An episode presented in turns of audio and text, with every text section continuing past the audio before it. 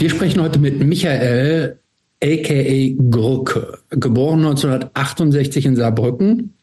Anfang der 80er hat sich Gurke als andersartig empfunden und kam dann auf der Suche nach etwas, was dieser Andersartigkeit vielleicht Ausdruck verleihen kann, mit Punk in Verbindung und später dann auch mit dem, was wir heute DIY-Kultur nennen. Also selbstorganisierte Konzerte, eigenes Fernsehen, das sogenannte Network of Friends und dann ab 1986, also mit 18, die erste eigene Band Crowd of Isolated. Die gab es bis 1992, 93 und dann nochmal von 2005 bis 2009. Es gab außerdem noch weitere Bands namens Touchdown und Jackanapes und seit einigen Jahren Trust Issues. Michael ist gelernter Gurke ist gelernter Kaufmann im Groß- und Einzelhandel, hat aber später nochmal in Siegen ein Studium der Sozialwissenschaften hinterhergelegt. Inzwischen wohnt er wieder in Saarbrücken, arbeitet im Jugendamt als Jugendhilfeplaner, ist verheiratet und hat zwei Kinder. Ja, und äh, ich, äh, für mich, ich bin nicht der allergrößte, also ich weiß gar nicht, ob es riesengroße Crowd of Isolated Fans gibt, wahrscheinlich schon, äh, vielleicht im Saarland oder so, aber es ist eine Band, die für mich irgendwie total wichtig gewesen ist. Ähm, ich habe die erste LP mir irgendwann ja. mal bei Xmas bestellt, mhm. wahrscheinlich so mit 16 oder sowas.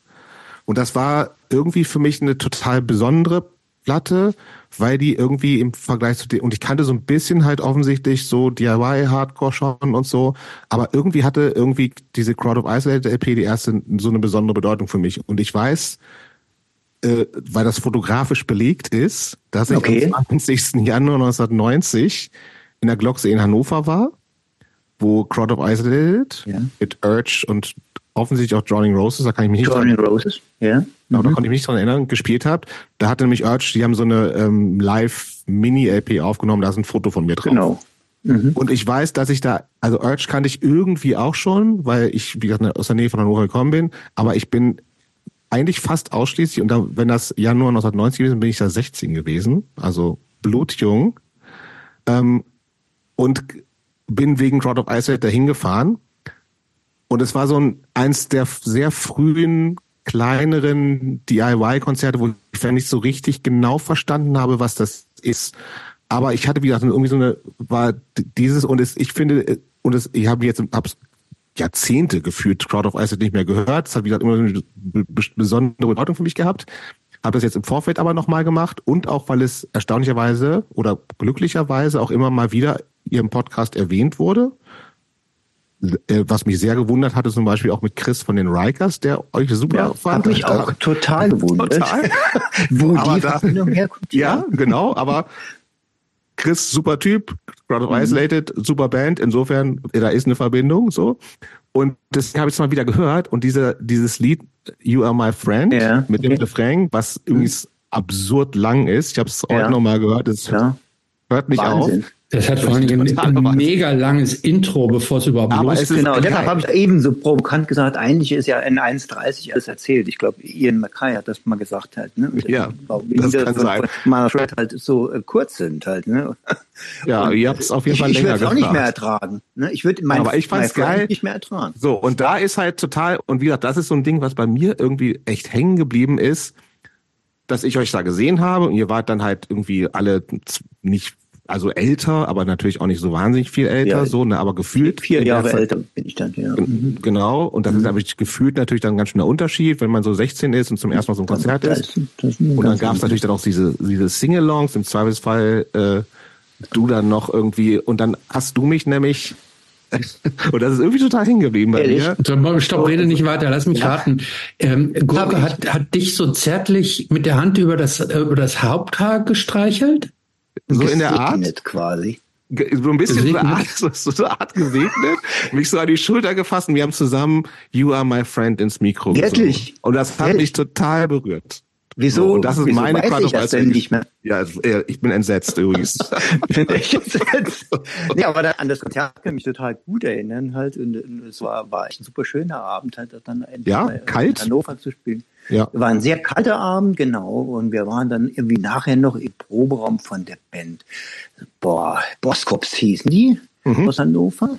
Genau, ganz, ganz alte Punkband, äh, zu ja dem Zeitpunkt auch schon bei uns irgendwie so. gehabt, genau. Genau, und der, der hat irgendwie äh, dann gesagt, da kommt mal mit in den Proberaum, da haben dann noch ein bisschen, ein bisschen erzählt und auch die Leute von damals, von äh, Militant Mothers, äh, mit denen wir auch ein paar Mal vorher schon zusammengespielt haben, dann auch getroffen halt. Ja, aber den Abend erinnere ich mich total gut auch an diese, diese Aufnahmen, was Urge da äh, dann auch gemacht haben, also diese Live-Mini-LP. Genau. Aber an dich, ja, ich muss jetzt echt mal ein bisschen in mich Ich hatte gehen. relativ also, mhm. das ärgert mich nach wie vor, weil ich, ich hätte gerne wieder lange ja. Haare. Ich hatte damals so schulterlanges Haar.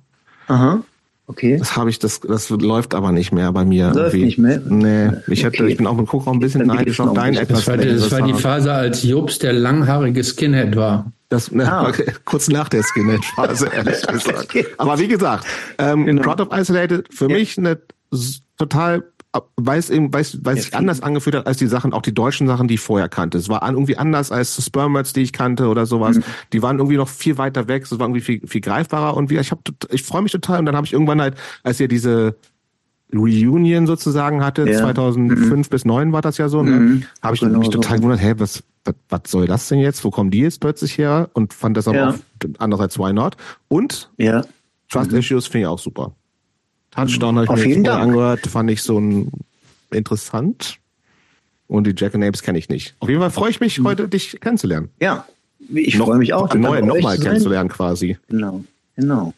Haben wir uns damals unterhalten? Nein, weiß, wir haben aber nee. doch You Are My Friend gesungen. Das You Are My Friend zusammen. Das genau. Da gibt es da gibt's bestimmt noch eine Aufnahme von. Das weiß ich nicht.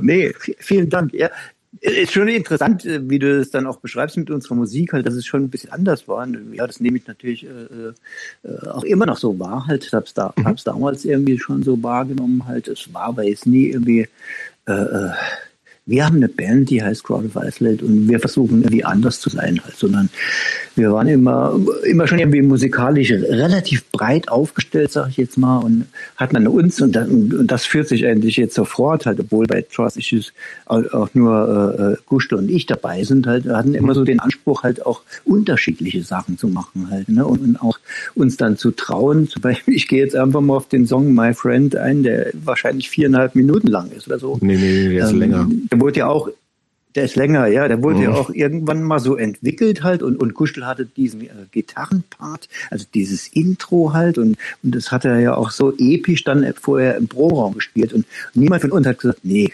kannst nicht machen, das ist länger als 1,30, das machen wir nicht, ne? Ähm, und dann haben wir uns das auch einfach mal getraut und diesen blöden Wind, das wir jetzt alles heute nicht mehr machen, den blöden Wind reingehauen, die Akustikgitarre, äh, ne, und dann einfach das einfach mal ausprobieren als, als Band, die eigentlich ganz jung und ganz äh, früh am Start war. Ähm, äh, schon einfach so Experimente zu machen. Aber wir wollten irgendwie zu uns auch ehrlich sein halt und, und das, was bei, bei rauskommt, sollte auch ehrlich sein und dann haben wir das halt auch so gemacht, ohne. Ja, komm, jetzt muss ich dich mal unterbrechen. ich, muss dich jetzt mal unterbrechen. Oh, nee, nee, nee. Ja. Ich muss euch, ich muss dich jetzt mal unterbrechen. Also, mir ist, ich, einfach jetzt mal for the record, der Song ist fünf Minuten 53 lang. Oh Mann, oh Mann. Ja. Und äh, für mich war ganz klar, ihr, ihr wolltet einfach sowohl die Hardcore-Leute als auch die Pink Floyd-Fans abholen. Wahrscheinlich. Die Prog-Rock-Leute, ja, genau. Also du kannst mir jetzt erzählen, was von wegen aus, ja. ausprobieren. Ihr wolltet einfach alle möglichen Audiences abgreifen. Nee, wir waren auch so begeistert, weil wir waren ja auch das erste Mal zu dem Zeitpunkt in so einem richtig guten Studio. Vorher dann ja auch, auch so, so kleine DIY-Proberaumstudios mal ausprobiert. Und dann waren wir in so einem geilen Studio und der hatte ja damals dann auch äh, äh Digitaltechnik war das alles noch nicht, aber der hatte unheimlich geile Effekte halt. Ne? Und da haben wir dann auch so rumprobiert. Und, die, und diese die, die mussten alle drauf und dann äh, musste das unbedingt mit diesem blöden Wind da ausprobiert werden halt. Und äh, Guschler hat, glaube ich, vier oder fünf Gitarren bei dem Song übereinander gespielt. Und wir natürlich waren wir heiß darauf, das irgendwie alles auszuprobieren halt. Ne? Und die Platte muss ja auch voll werden. Da gibt, dazu gibt's auch eine Geschichte. Soll ich die erzählen? Nee, nee, nee aber nicht jetzt. Nee, nee, die machen nee, wir, wir machen jetzt erstmal die, ja, jetzt mal die Vorfragen, würde ich sagen. Ja, okay. Also die erste Vorfrage für dich ist, ähm, mhm. wir haben schon gesagt, also getauft oder wie auch immer, zumindest ja. äh, von deinen Eltern benannt worden, Michael. Mhm aber, äh, und viele Menschen haben aber Spitznamen und deiner ist Gurke. Ja. Gurken Genau. sind natürlich eigentlich super, ne? Also Mhm. schmecken gut. Was Leckeres, was Leckeres. Was Hä? Leckeres, bisschen, Ja. bisschen. Hä? Also Moment mal eben. Ich bin Gurkenfan. Ja, nur weil er dir jetzt mit dir You Are My Friend zusammen gesungen hat, musst du jetzt nicht dieses Gemüse aufwerten. Gurken. Gurken sind mit das geschmackloseste Gemüse, was es gibt. Also Ja, Gurken sind, glaube ich, eher dafür bekannt, dass sie als Spielzeug missbraucht werden. Naja, auf jeden Fall, wo, also etwas, wo kommt der Name her? Wie lebst du mit äh, Mitte 50 damit? Mhm. Und äh, was sind die dümmsten Sprüche, die je zu deinem diesem Spitznamen gekommen sind? Okay, Nickname, Spitzname in, in der, in der Punk-Szene. Diesen Namen äh, Gurke hatte ich tatsächlich schon bevor ich jetzt, äh, mich als Punk bezeichnete oder so. Ne? Ähm, da gab es dann, ich glaube, da hab das hab das auch, glaube ich, so ein bisschen in den Vorbereitungen hier aufgeschrieben. Gab es so eine Gruppe, die immer draußen äh, rumhing, mit denen ich zusammen draußen rumhing. Wir haben irgendwie geguckt, was wir mit unserer Freizeit so anfangen können. Und, und bei dieser Gruppe war ein, äh, ein Freund von mir, ich weiß, ich muss jetzt gerade mal überlegen, wie der hieß. Dietmar hieß der, glaube ich, damals. Und der hatte tatsächlich das Hobby, anderen Spitznamen zu geben. Für andere Leute Spitznamen zu erfinden. Und der hatte irgendwann Gurke einfach zu mir gesagt. Und das hatte irgendwie, glaube ich, dann nur drei oder vier Tage gedauert, bis jeder diesen Spitznamen dann einfach benutzt hat. Hinzu kam dann irgendwie Gibt es irgendeine bisschen- Geschichte dazu? Hast du dich Gar nichts, gurkenförmig gar nichts. verhalten? Absolut Hast du so ausgesehen? Grünlich? Absolut keine. Nee, gar nichts. Mhm. Der hat einfach gesagt, äh, du bist jetzt Gurke. Oder du bist, äh, äh, ja, im Saarland benutzt man vielleicht Gur Gurke halt irgendwie so ein bisschen äh, negativ ange, äh, angestrichen für irgendjemanden, der, der ständig doof Sachen macht oder so. Ne? Mhm. Gibt's glaube ich, schon so ein bisschen, bisschen so einen Hintergrund halt. Ne? Und der hatte dann äh, den äh, Nickname, den Spitznamen Gurke dann für mich ausgesucht. Die anderen haben das direkt adaptiert, halt das direkt übernommen. Hat dich das genervt? Ich hatte auch kein Pro- Nee, ich hatte auch kein Problem mit. Nee, ganz und gar nicht. Und, und kurze Zeit später ging das ja mit diesem Punk-Ding, sage ich jetzt einfach mal, mit diesem Subkultur-Ding da los halt. Und dann hat man da auch relativ schnell äh, mitbekommen, äh, es geht ja auch so ein bisschen äh, darum, so, äh, das ist natürlich alles Formulierungen, die jetzt, äh, äh, jetzt von mir sind, die gab es früher natürlich nicht, so diese bürgerliche Existenz abzulegen halt. Ne? Und dazu zählt vielleicht auch die, der Name, den die Eltern sich ausgedacht hatten. Und ist das doch cool oder ist doch praktisch, wenn man schon gerade ihr ähm, Spitznamen, Nickname hat. Die meisten in unserer Na gut, aber äh, Clique, also äh, die hatten, hatten irgendwie einen Spitznamen halt und ich habe den dann für mich selbst übernommen und die anderen hatten den sowieso genutzt. Ja, aber äh, jetzt zur Abgrenzung, so ein Gemüsename, also wenn du jetzt irgendwie so Mhm. Kotzbrocken heißen hättest, Also du, du meinst jetzt gerade irgendwie so. Äh, Ist der Name so nicht ein bisschen zu brav? Da, da hießen ja einige dann, genau. Hießen dann auch Ratte oder Wichser ja, oder. ja, aber Gott, heißt, einer heißt Ratte, einer heißt Kotzbrocken und du heißt Gurke. Warst du da wirklich zufrieden mit Gurke? Ja. Ich war zufrieden mit Gurke. Doch, Na gut. absolut. Wir lassen das ich mal nie, so stehen, nie mal drüber nachgedacht oder so. Ne? Also das, das war eh so ein Zufallsprodukt und es hat sich dann schön reingetan in dieses äh, Subkultur. Wir legen unsere äh, bürgerliche Existenz ab und, und, und ändern den Namen. Das, das war, war mir recht. Ich habe es ja dann auch äh, quasi äh, selbst äh, übernommen, ne? so bei den ersten Sachen, die man dann musikalisch gemacht hat oder auch Fernsehen.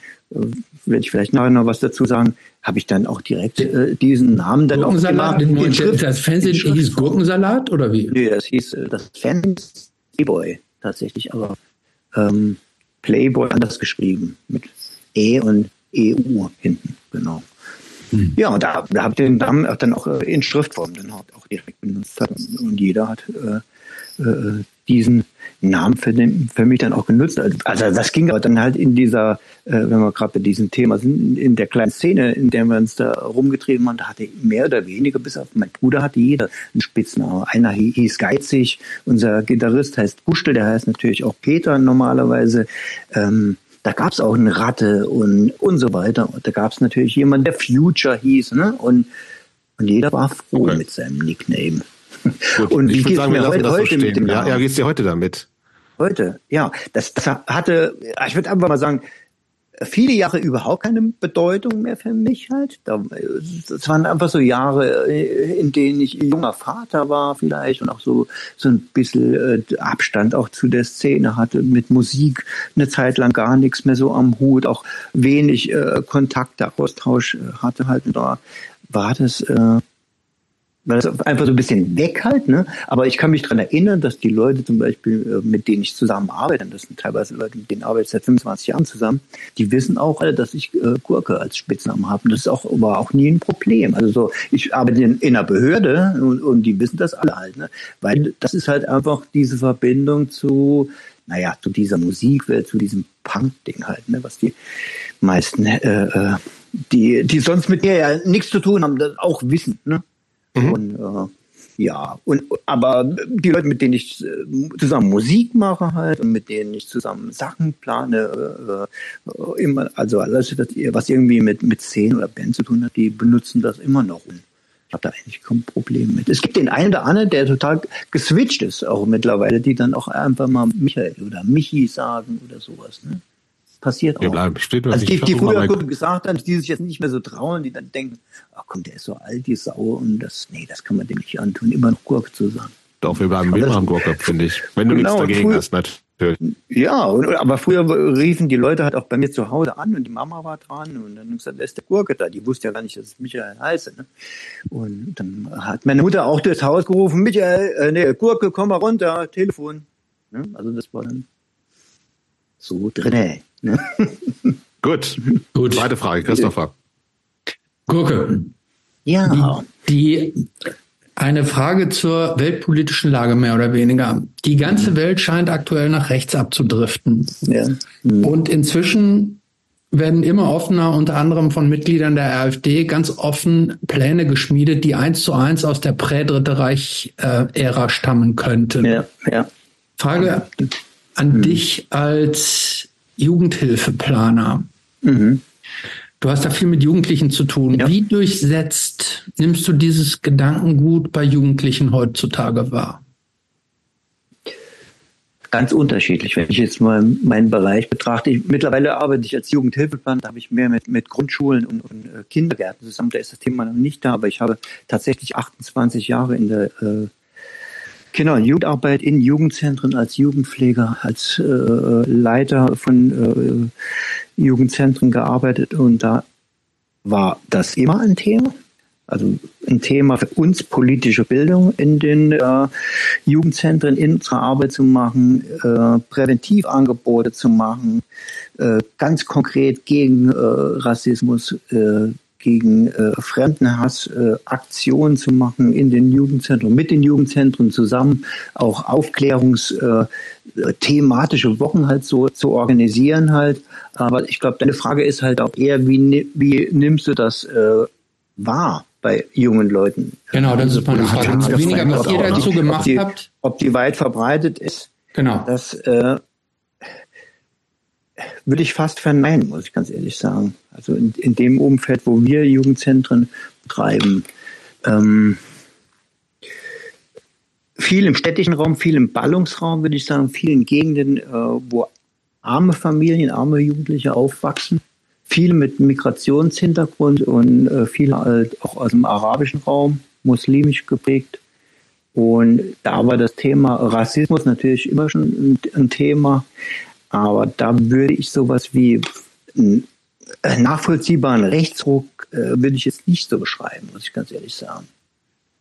Mhm. Ganz, ganz, im, ganz im Gegenteil, äh, wo auch so oft halt auch die Initiative von den Jugendlichen selbst ausging, ähm, so in dem Bereich Antirassismus, äh, Aufklärung, Fremdenhass, äh, selbst was in die Hand zu nehmen und Aktionen zu starten. Seien, seien das jetzt Themenwochen im Jugendzentrum, seien das jetzt Protestaktionen, seien das jetzt äh, wir schließen uns Demonstrationen an oder organisieren selbst welche, ähm, nehme ich eigentlich eher so wahr, muss ich ganz ehrlich sagen. Also, dass ich jetzt irgendwie einen Trend sehen würde, dass dass es äh, äh, abzulesen wäre, dass gerade auch bei, bei jungen Leuten da jetzt irgendwie eine politische Verschiebung oder Rechtsorientierung wahrzunehmen, muss ich eigentlich verneinen, muss ich ganz ehrlich sagen.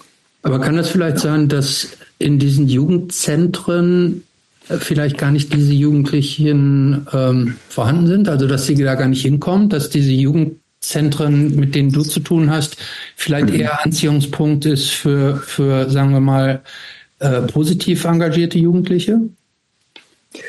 Äh, teils, teils. Kann ich jetzt auch, auch äh, gar nicht so äh, einfach mit Ja beantworten. Es sind viele Jugendlichen, die eine Orientierung suchen, die wirklich in, in äh, prekären Verhältnissen auch aufwachsen und äh, es einfach schätzen, dass es Jugendzentren gibt und das als positiv wahrnehmen halt. Und die Jugendlichen, sagen wir mal, die sich äh, rechts orientieren und, und, und da gab es schon Entwicklungen, das kann ich dann vielleicht gleich nochmal erzählen, die äh, suchen gar nicht diese Einrichtungen auf oder suchen nicht den Kontakt zu den Sozialarbeitern im Jugendzentrum, die sie eventuell noch bekehren wollen. Halt.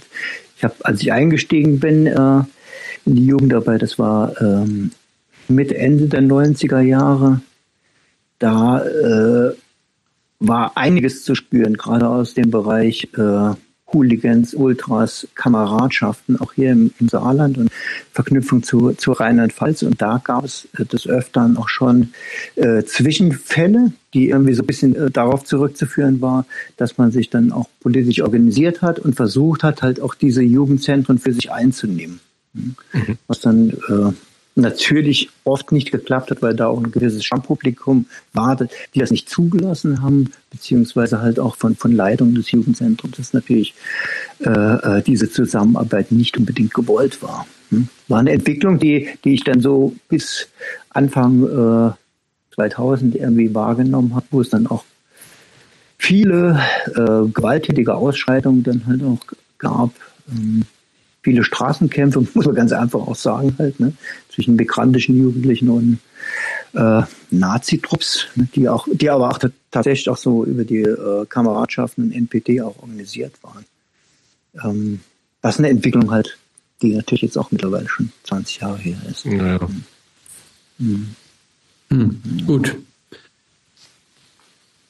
Das war, mach du weiter. Klar. Mhm. So, bevor äh, vielen Dank dafür erstmal. Bevor wir jetzt in unseren offiziellen Teil überschwenken, an dieser Stelle Hörerpost. Und zwar von Christoph aus dem Ruhrgebiet. Okay, mhm. schön. Also wir haben auch noch ein paar, ein paar Fragen übrigens. Ich weiß nicht genau, wie heißt er denn? Äh, Christoph. Christoph. Christoph aus dem Ruhrgebiet. Ja. Ach, dort. Also Christoph ähm, schreibt, und ich zitiere, Hallo ihr zwei, wollte euch einmal ähm, ein Kompliment zu eurem Podcast machen. Mhm. Macht super viel Spaß und man lernt einfach so viel dazu. Danke dafür. Jetzt zum eigentlich, äh, zum eigentlichen Themafrage in der nächsten Episode. Wie findest du, und damit meint er uns drei jetzt, also wie findet okay. ihr, mhm. dass ein Rapper wie Moneyboy, der in seinen Texten den Sexismus extrem auslebt und Gewalt gegen Frauen verherrlicht, dieses Jahr beim Ruhrpott Rodeo auftritt? Ist das wirklich Punk? Sind die Texte wirklich künstlerisch anzusehen? Wie sind deine eure Erfahrungen in, im, oder wie sind deine, nee, jetzt geht's an dich, jetzt Kurka, wie ja, sind, ja. Wie, ja, ja, zuhören jetzt mhm. also. Mhm. Wie sind deine Erfahrungen in deinem eigentlichen Beruf als Sozialarbeiter ja, okay. mit Jugendlichen oder jungen Menschen? Glaubst du, dass junge Menschen die Texte auch als Kunst ansehen oder könnten sie sogar gefährlich sein? So oder so ähnlich könnte ich mir eine Frage vorstellen. Sorry, ich bin mhm. kein Journalist, sondern nur ein Motorradmechaniker. Ja. Okay, auch cool. Also mhm. im schlechtesten Fall sagt der Gast, dass er den Rapper nicht kennt und deshalb äh, sich nicht dazu äußern kann. Mhm. So. Würde mich freuen, wenn euch die Frage. Tatsächlich nicht. Okay. Absolut nicht, keine Ahnung. Ich habe wirklich noch nie den Namen gehört. Äh, wie heißt er nochmal? Moneyboy heißt Moneyboy. er. Moneyboy, oh, toll, ein, was Tolles einfallen lassen. Ja, okay. Oh. Nee, kenne kenn ihn nicht, aber ähm, okay. Also Moneyboy ist schon, ist grundsätzlich schon so ein Thema, könnte ich natürlich schon was Moment, jetzt warte ganz kurz. Ja. Lass ja. doch mal bitte einen Jups aussprechen. Ja. Also Moneyboy, für die, die das nicht kennen, das ist schon ist insofern ein spezieller Fall, weil das schon so eine totale Kunstfigur ist. Der schon so mhm. ultra übertriebene, krasse Texte hat, also die wirklich auch, also ich möchte die auch nicht zitieren, äh, aber die so extrem explizit sind ne, und extrem sexistisch, aber so, also so extrem over the top. Ähm, vielleicht ganz kurz, also aus meiner Sicht zu der Frage, dass Robert Rodeo interessiert mich ehrlich gesagt nicht. Ähm, Moneyboy fand ich in der Tat zum Hören teilweise, weil es so absurd ist, auch mal ganz witzig. Äh, aus meiner, also ob das ist, das ist so ein bisschen wie, ob, als ob Pantera auf dem Rock am Ring spielen. Das juckt mich nicht. Das ist so nicht meine Welt. Ich finde es total, aber ich bin auch in einer Position, wo mich natürlich diese Texte ganz anders treffen beziehungsweise nicht treffen, weil ich ein, eine männlich gelesene Person bin. Ich kann das, ich kann das für mich mit Humor abtun, aber ich finde es total legitim und finde es auch überhaupt nicht übertrieben, wenn Leute sagen, ich hatte überhaupt keinen Bock drauf. Insbesondere, wenn die für die sowas wie das Ruhrpott-Rodeo irgendwie wichtig ist. So.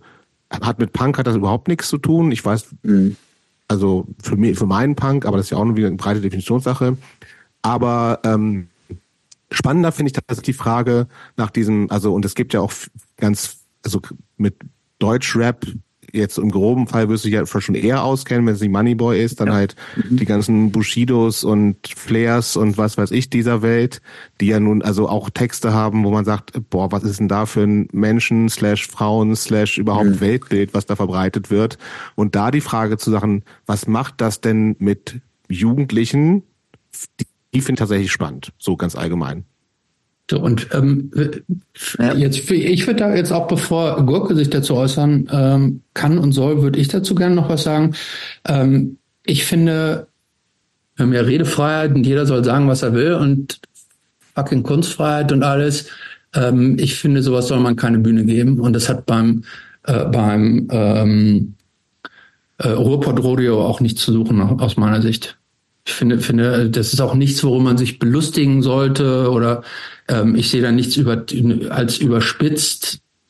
Oh, das ist so, so eine billige Provo-Tour vielleicht auch, aber ähm, ich finde, ähm, das, dem sollte man keinen Raum geben. Das kann, kann, sollen die Leute irgendwie im Hinterzimmer machen. Ich finde das nicht unterstützungswürdig und fähig. Das gilt, für, finde ich, das gilt für, aus meiner Sicht für, für, für alle für alle Arten von Musik. Also jetzt nicht nur für auch vor allem Deutsch, Hip-Hop und Rap, ähm, wenn die Texte sexistisch oder rassistisch oder mhm. misogyn oder ja. was auch immer sind, finde ich, ja. ähm, da endet es bei mir und da äh, endet auch die, äh, die, die Toleranz, ganz, ganz klar. Mhm. Ich kann nicht, ich höre, wenn ich das höre, ich höre das auch nicht. Also wenn es im Radio läuft, schaltet es weg. Mhm. Ja. Und ich finde es auch tatsächlich schlimm, dass sowas in Punk-Kontext eingeladen wird. Das ist für mich auch keine Provokation. Man kann auch sagen, früher äh, Punk war Provokation, äh, da, äh, da endet es bei mir. Ja. Nee, ich finde es in erster Linie auch schon mal erstaunlich, dass ihr jetzt gerade schildert, dass, die beim, dass der beim äh, Ruhrpott Rodeo äh, auftritt, ähm, was auch nicht unbedingt meine Veranstaltung ist, aber das wundert mich natürlich schon, dass das in dem Kontext auftaucht. Ob es da wirklich um Provokation geht, äh, fände ich relativ äh, billig, das so zu machen halt. Na, aber eure Frage war natürlich, äh, äh, wie sehe ich das aus beruflichem Kontext? Ähm, natürlich halt Oder irgendwie. Auch als Vater natürlich so, ne? Oder als Vater auch, ja, kann auch, kann, kann ich auch noch was zu sagen. Genau.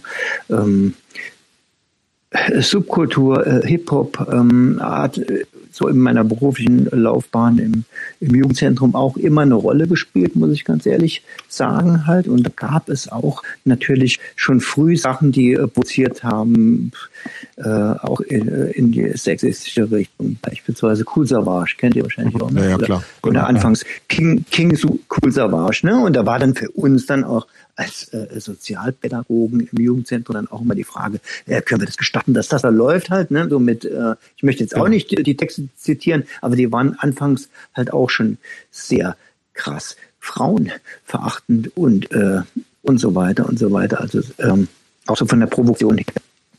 Natürlich waren wir auch immer im Austausch mit Jugendlichen, die sich tatsächlich halt auch für diese äh, Hip-Hop-Kultur, und die hat sich natürlich auch verändert über die letzten 25 Jahre, auch beschäftigt haben, aber und auch manchmal oder äh, oft, so, gehört zur Jugendphase natürlich auch dazu, irgendwo eine Möglichkeit der Provokation äh, auch gesucht haben. Ne?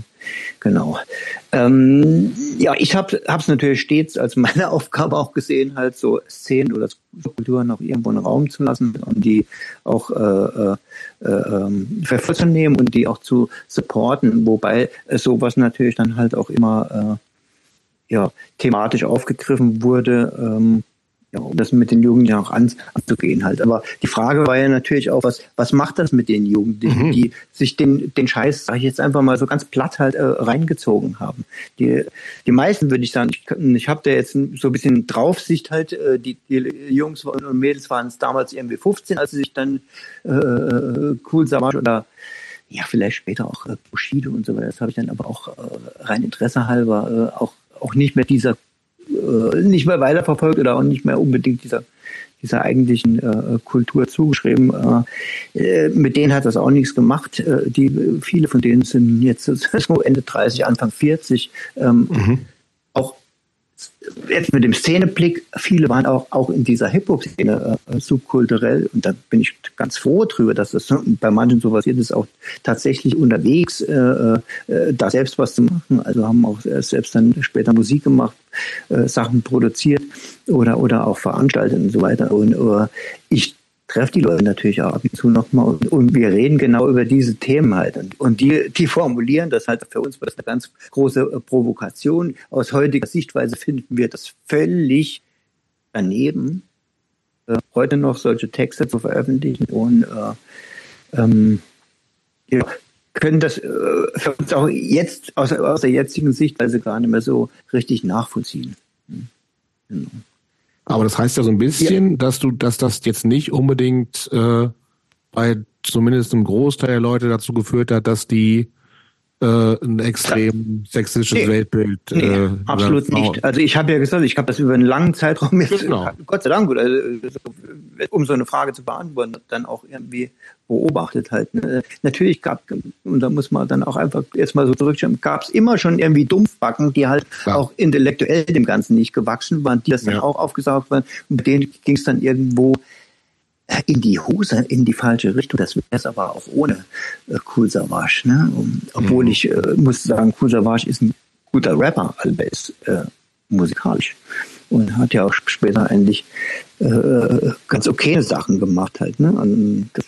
Aber auch, ganz schön, auch später noch krasse Sachen mit, ja, mit auch Xavier zusammen und so, ne? wo es dann irgendwie auch so... Ach, Hilfe! Ja, falls du das wieder vergessen hast. ja, genau. Okay. Ja, aber dieses, also, also zumindest war handwerklich gemacht, aber ja. genau, um, um dann nochmal zu, zurückzukommen, halt, äh, was hat das mit den Leuten gemacht? Ähm, obwohl, und da komme ich dann nochmal zurück, obwohl wir damals uns natürlich dann schon drauf eingeschossen haben, genauso wie die, die, die Doofbacken, die dann irgendwie gesagt hat, können wir die Onkels im, im Jutz mhm. laufen lassen halt. Und dann habe ich gesagt, nee, da, da spiele ich jetzt einfach nicht mit, habe ich keinen Bock drauf, ne? Mhm. Geht nach Hause und hört Onkels. Nee, genau. Ja. Aber ja, genau. Ach so, mein, meine Kinder habt ihr angesprochen halt. Hm, ja, die haben da keinen Bezugspunkt zu, würde ich jetzt einfach mal sagen. Ähm, die sind musikalisch auch sehr sehr und auch un unterwegs. Also mein Sohn ist, ist 19 Jahre alt, der hört auch viel äh, Rap, viel Trap, äh, elektronische Sachen, viele äh, ja, Underground-Sachen, würde ich mal sagen, viele äh, britische Underground-Sachen. Also ich habe keine Ahnung, ich kann euch keine Band nennen. Das habe ich einfach nicht auf dem Schirm. Ähm, ganz unbekannte Sachen halt, aber äh, mit denen äh, thematisiere ich das natürlich auch. Und genauso ist jetzt 24 schon, ähm, die auch so musikalisch dann auch immer so äh, ein bisschen switcht ist äh, von, äh, von den Punk-Sachen zu äh, guten deutschsprachigen Sachen, aber auch äh, thematisch diese, ich weiß gar nicht, wie soll ich die Musik jetzt nennen, diese Gülle, Gülle-Rap oder sowas, eigentlich auch immer äh, kategorisch ausgeschlossen. Also der, der Kelch ist an also, also, gegangen sozusagen. Einfach scheiße, scheiße, muss man es einfach mal sagen, in einem Umfeld aufgewachsen sind, wo auch direkt was zu sowas gesagt wurde halt. Ne? Kann, ja, kann natürlich wo, sein. Wo, wo, ich mich dann auch anderthalb Stunden drauf eingeschossen habe. Ne? Ah, okay. Wollen die das auch vermeiden, auch bevor der nochmal anfängt. Ja. Mhm. So, dann lass uns nämlich jetzt mal zu, äh, zu unserer Stiegsfrage kommen. Äh, Gurke, wann kam Punk in dein Leben? wann kam Punk in mein Leben? Ja, das lässt sich natürlich dann immer so, so ganz genau auch nicht mal datieren will ich mal sagen. Halt Aber weißt du, wann du das erste Mal sozusagen mit Punk, ja. also wo du selber ja, ich, von Punk gesehen hast? Oder, oder was, hast. gehört hast. Ne? Ich habe irgendwie so eine skurrile Geschichte, ich weiß nicht, ob ich das auch schon aufgeschrieben habe. Ich habe vor, vor drei, drei Tagen oder vier Tagen auch äh, nochmal auch ein Interview gegeben halt und da ging es eigentlich um die, um die Frage, äh, äh, Punk, DIY-Kultur und Selbstfall in die Jugendzentren schreiben äh, äh, ehemaliger Kollege von mir schreibt ein Buch halt und hat mich da zu dem Thema interviewt und soll, ich sollte noch ein paar Sachen dazu beitragen. Deshalb bin ich da jetzt irgendwie gerade total in diesem äh, mhm. Autobiografie-Ding. Ne? Und eine skurrile Geschichte fällt mir dazu ein, wie kam Punk, also das Wort Punk in dein Leben? Ähm, äh, ich, ich war dann, äh, ich glaube 78 ging ich äh, nach Saarbrücken zum Gymnasium als Zehnjähriger und äh, war damals in äh, so eine Privatschule, ein Jungsgymnasium, äh, 36 Jungs in der Klasse, geburtenstarker Jahrgang halt und äh, war ein ganz merkwürdiger Haufen, muss ich ganz ehrlich sagen.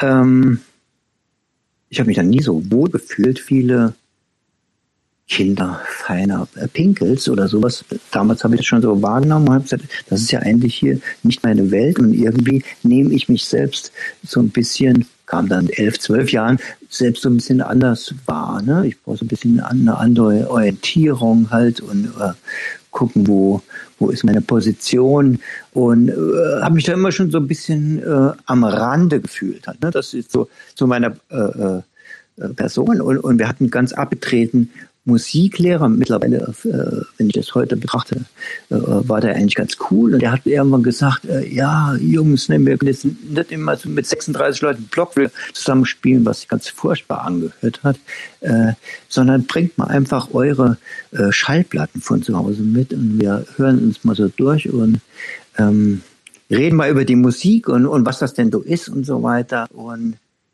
Genau, das hat er gesagt. Und in der nächsten Stunde bringt er das so mit. Ne? Und dann haben wir jetzt natürlich darüber ähm, unterhalten halt. Und ich habe dann so rumgefragt, was meint ihr denn da so mit halt und was habt ihr für Schallplatten? Habt ihr überhaupt welche? Hört ihr überhaupt Musik? Keine Ahnung. Ne? Ich war ja auch in diesem Musikding noch nicht so drin. Und dann hat ein einer meiner besten Freunde zu mir gesagt, du hörst bestimmt Punk. Du bringst bestimmt Punk mit. Und dann habe ich ihn, glaube ich, fünf Minuten am Stück angeguckt und wusste nicht, was er meint. Ich habe das Wort das erste Mal gehört in meinem Leben halt. Und wieso, was habe ich? Wieso Punk? Ist das eine Musik? Keine Ahnung. Und ich weiß es tatsächlich noch, äh, ja, ich muss da irgendwie zwölf gewesen sein, dass der das erste Mal dieses Wort genannt ist und hat gesagt, du hörst bestimmt Sex Pistols. Und äh, ich konnte es ja schlecht googeln, es gab ja kein Internet. Ähm, ich habe mich ja nicht getra getraut zu fragen, habe es dann aber irgendwie rausgekriegt, was Sex Pistols ist, wahrscheinlich in der Bravo oder sowas zu der Zeit. Aber das war dann weg, ne? Und, und die, die, Jungs brachten alle ihre Platten mit, äh, Pink Floyd und äh, Led Zeppelin und äh, Manfred Mann's Earth Band, wahrscheinlich irgend sowas, ne? Genau. Ähm, Hattest du irgendwas mitgebracht?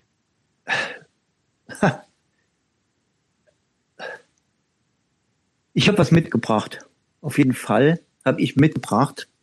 Das war nämlich eine der ersten Schallplatten, die ich zu Hause hatte. Das war so ein äh, so ein Compilation, so ein Sampler, mhm. die es damals gab, irgendwie so, keine Ahnung, äh, Super 20 Hits oder ja, ja, genau. Hit, Hit, Explosion oder sowas. Ja, und, und die hatte ich zu Hause, genau. Und da waren Sachen drauf, die mir gefallen haben, aber ich konnte die auch nicht einordnen. Also da war tatsächlich so Sachen drauf, äh, Ah nee, das waren zwei Platten, genau. Das, das eine war eine Platte, da war so drauf Deep Purple, Uriah Heep, äh, so Kram, ne? Diese Richtung.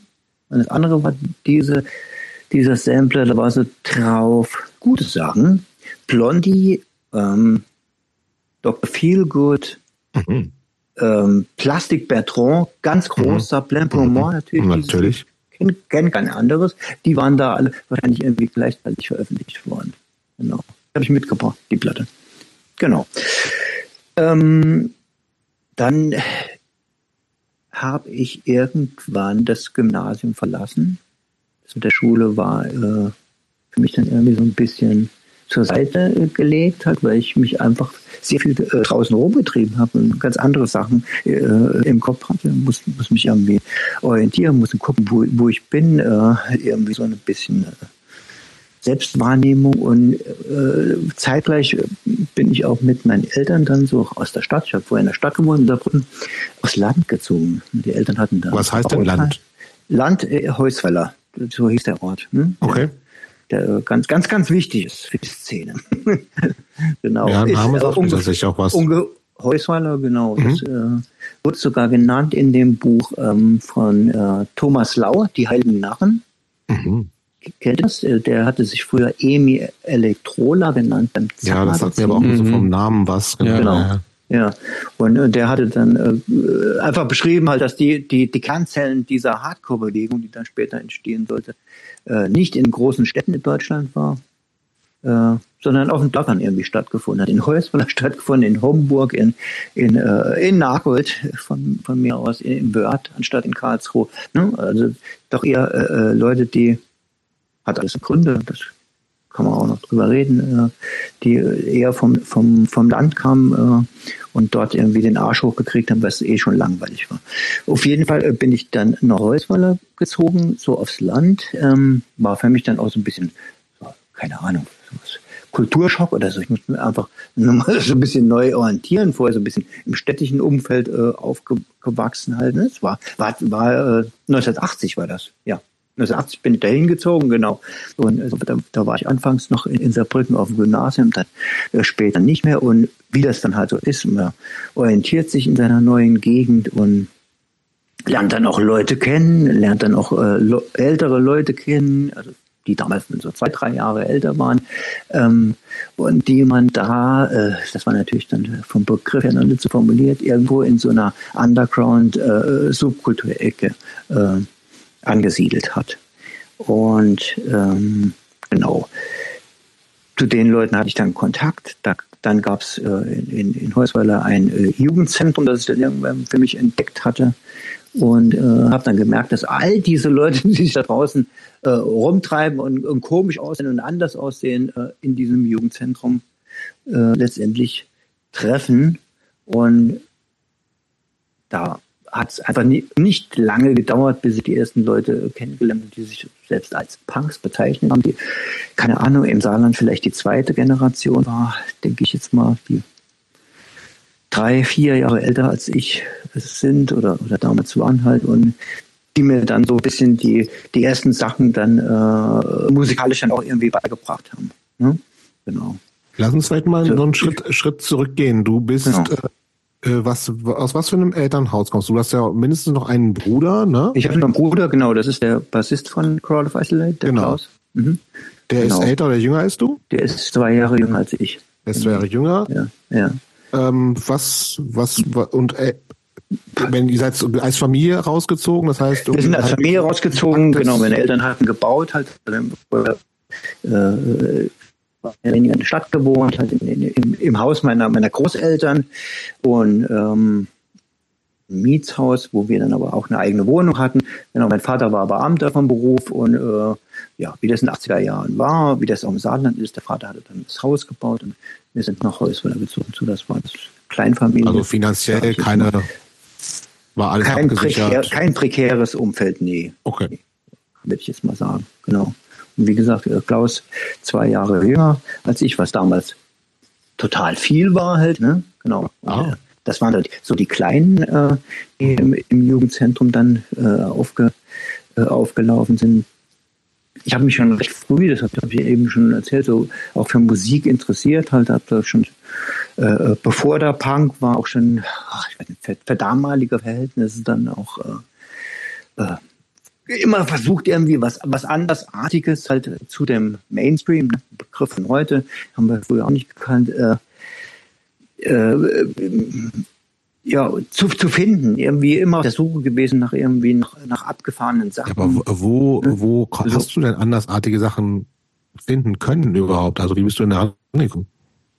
Klar, das lief natürlich dann auch über, über, äh, über Freunde halt ab. Meistens mhm. Freunde, die Eltern, älter waren, die dann, ne, ich hatte auch nicht unbedingt die Finanzkraft mehr, äh, ständig LPs zu mhm. kaufen. Mhm. Also, dann hat man sich dann halt Kassetten aufgenommen halt. Und das, ja, das, das fing dann an, wie gesagt, mit, mit Bands wie, äh, keine Ahnung, Led Zeppelin, Black Sabbath, Deep Purple halt, also sagen, sagen wir mal, also Rock. diese Rock-Richtung, ne, Hardrock, das Wort Hardrock hat man damals noch benutzt halt, aber dann auch so äh, Police, Police war relativ früh da halt und, und, und deutsche Sachen, die, ja, die vielleicht dann auch irgendwie so äh, äh, ja, vor Punk schon da waren, aber dann auch so äh, so in die Richtung schon ging, äh, die Straßenjungs, ne? waren relativ früh da. Grobschnitt, Grobschnitt, Tonsterne, Scherben, ähm, auch extra breit. Dann und, und Nina Hagen, genau, Nina Hagen, da war dann schon irgendwie, ach ja, das ist irgendwie was, hat das Punk oder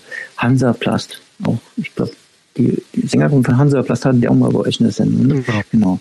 Ähm, ja. Neon Babies gab es dann noch. Ideal fand ich auch äh, äh eine tragklasse Band, oder finde ich immer noch eine tragklasse Band halt. Also das war so, war, war so, äh, was ich das so am Rande dann schon wahrgenommen hatte, bis dann irgendwann jemand äh, dann gesagt hat, okay, äh, da gibt's noch, ne, das, das sind Punkbands, ne, hör das mal an. Halt, ne? Und das mhm. war schon, äh, genau. Aber was, was, Initialzündung halt. Ne? Aber was, was war denn damals dein Verständnis von Punk? Was war das für dich? Wenn dich jemand damals jemand gefragt Ich, ich hatte noch gar kein Verständnis von Punk halt. Ne? Zu dem Zeitpunkt, wo an dem an dem Punkt, wo wir jetzt gerade sind, halt, ging es bei mir tatsächlich nur um äh, nicht nur. Äh, es ging darum, mich zu orientieren, zu zeigen, äh, dass ich anders bin, anders sein möchte, mich auch äußerlich von irgendwas abgrenzen, meine eigene Welt so ein bisschen zu schaffen. Ähm, so, einen, so einen eigenen kleinen äh, Mikrokosmos halt und äh, ganz wichtig auch ein Stück weit, was, was, was aus der heutigen Sicht wahrscheinlich total schwierig zu beschreiben ist, Provokation halt auch durch, durch, durch, äh, durch das Auftreten oder auch, auch einfach durch die Kleidung, ne? durch das Outfit. Aber, aber kannst du sagen, inwieweit du anders warst? Also wenn du sagst, du hast dich anders gefühlt, kannst du. Ich habe ich hab schon ganz früh habe ich irgendwie äh, gemerkt, dass ich mit dem, was um mich herum war, wir beschreiben das heute als als Mainstream, Mainstream, äh, Mainstream Meinung oder eine Mainstream Kleidung und auch Mainstream äh, Musikgeschmack, was ja damals äh, ganz ganz wichtig und essentiell war. Äh, äh davon wollte ich mich durch irgendeine Andersartigkeit, und das war mir total wichtig, abgrenzen. Hm? Genau, bevor dieser Begriff Punk bei mir überhaupt tatsächlich in, in, dem, in meinem Leben irgendwie auftrat halt. Ne? Und, und also ich habe dieses Punk gesehen oder, oder wahrgenommen halt und mhm. habe gemerkt, ja, das ist, das ist mein Ding, glaube ich. Ja. Aber die Abgrenzung habe ich jetzt verstanden, mhm. eher so in Richtung zu den anderen, so aus deiner Altersgruppe die, die Normalos, vielleicht zu meiner, aber, oder zu, gab's Genau, zu meiner äh, Peer Group, ne, sagt man ja heute. Zu meiner, naja, man kann sich aber natürlich auch gut als Jugendlicher von den Eltern ja. abgrenzen wollen. Aber das war gar nicht so Thema bei dir?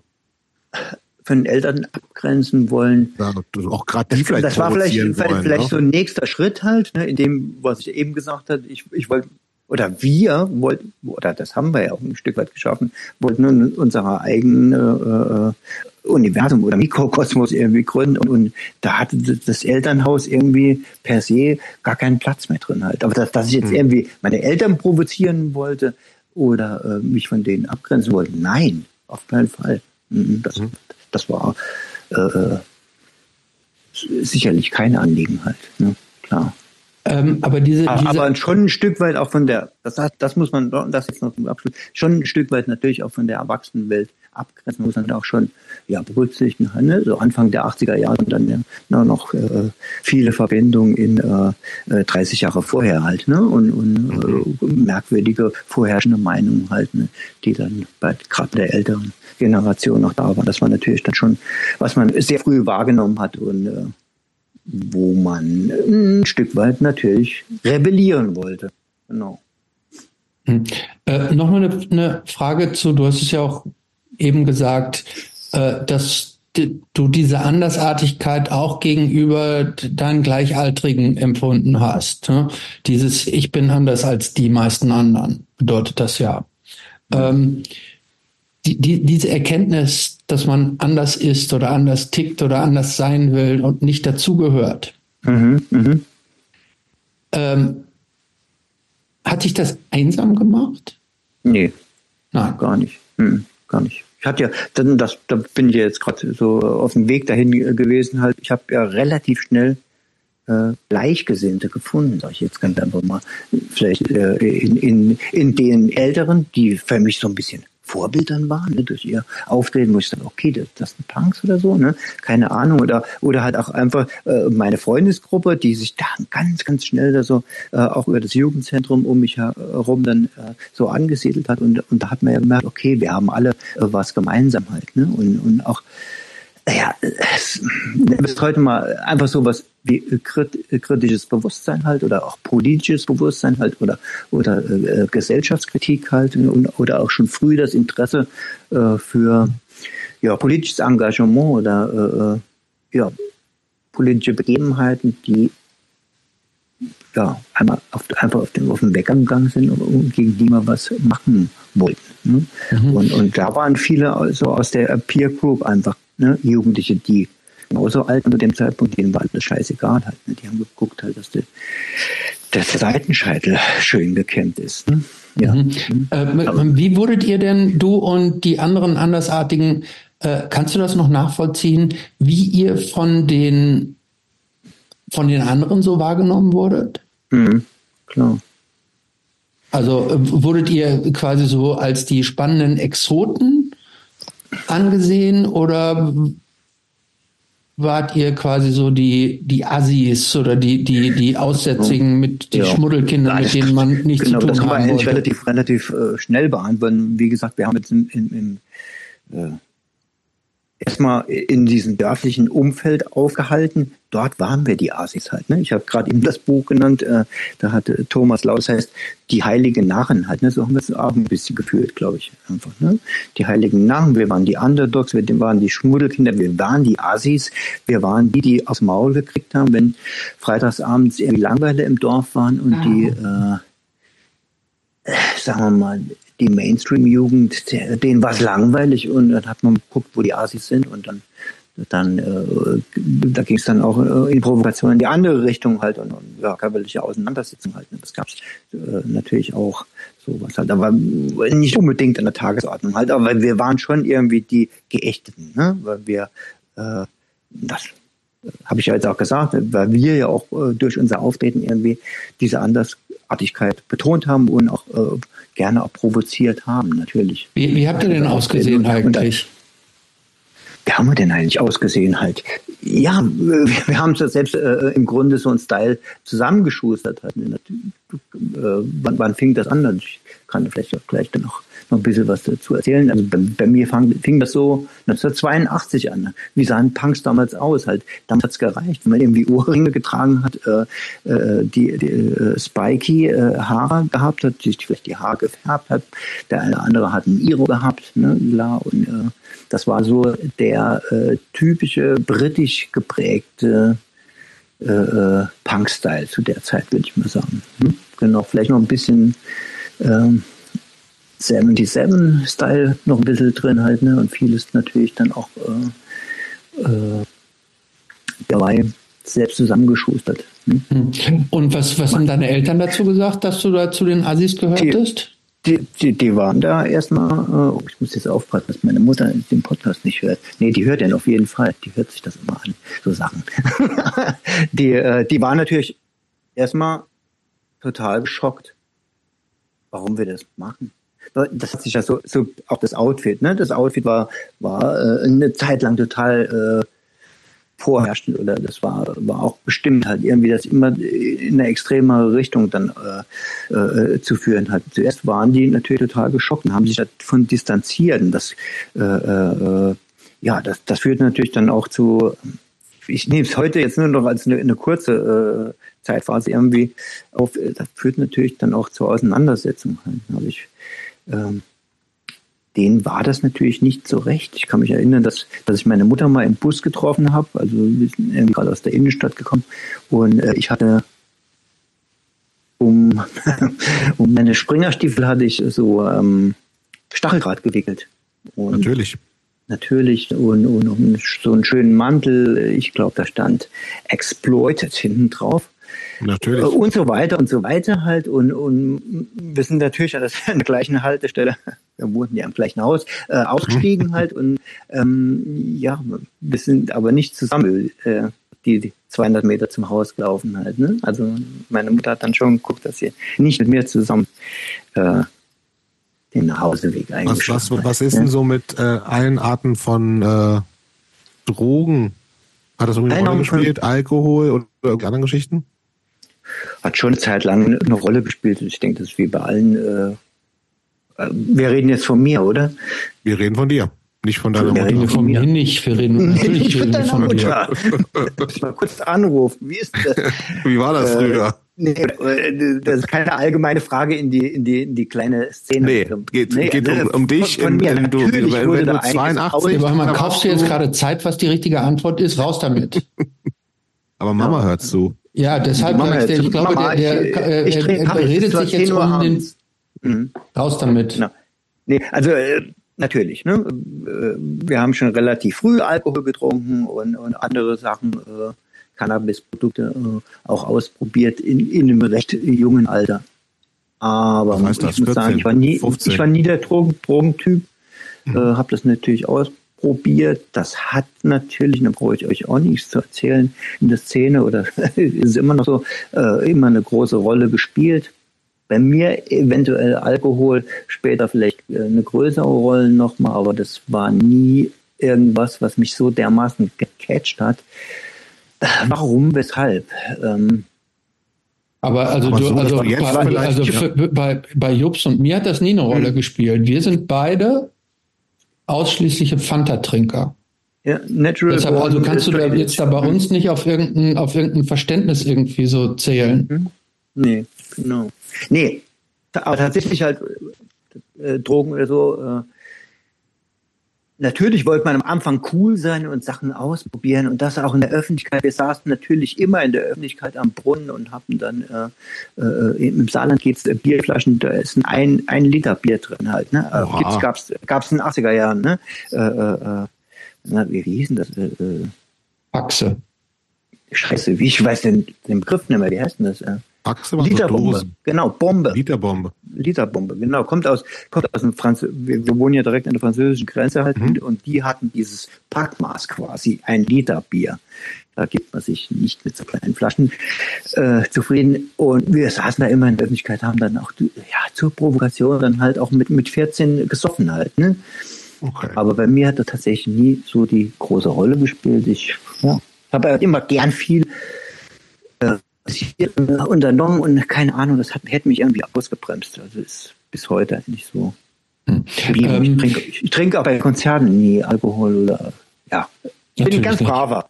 Ganz Ja, das haben wir jetzt schon verstanden. Aber ähm, dass du vom Gymnasium abgegangen ja. bist, ja. Ähm, wie kam das denn und was haben deine Eltern denn dazu gesagt? Hast du diese, hast du diesen Ach, die, die, die Leistung war natürlich dann auch schlechter halt und so, aber wenn ich das halt jetzt von heute aus betrachte, halt klar, ich habe da halt überhaupt kein Interesse an irgendwelchen anderen Sachen halt, als äh, äh, mich äh, um mich herum halt zu orientieren halt. Ne?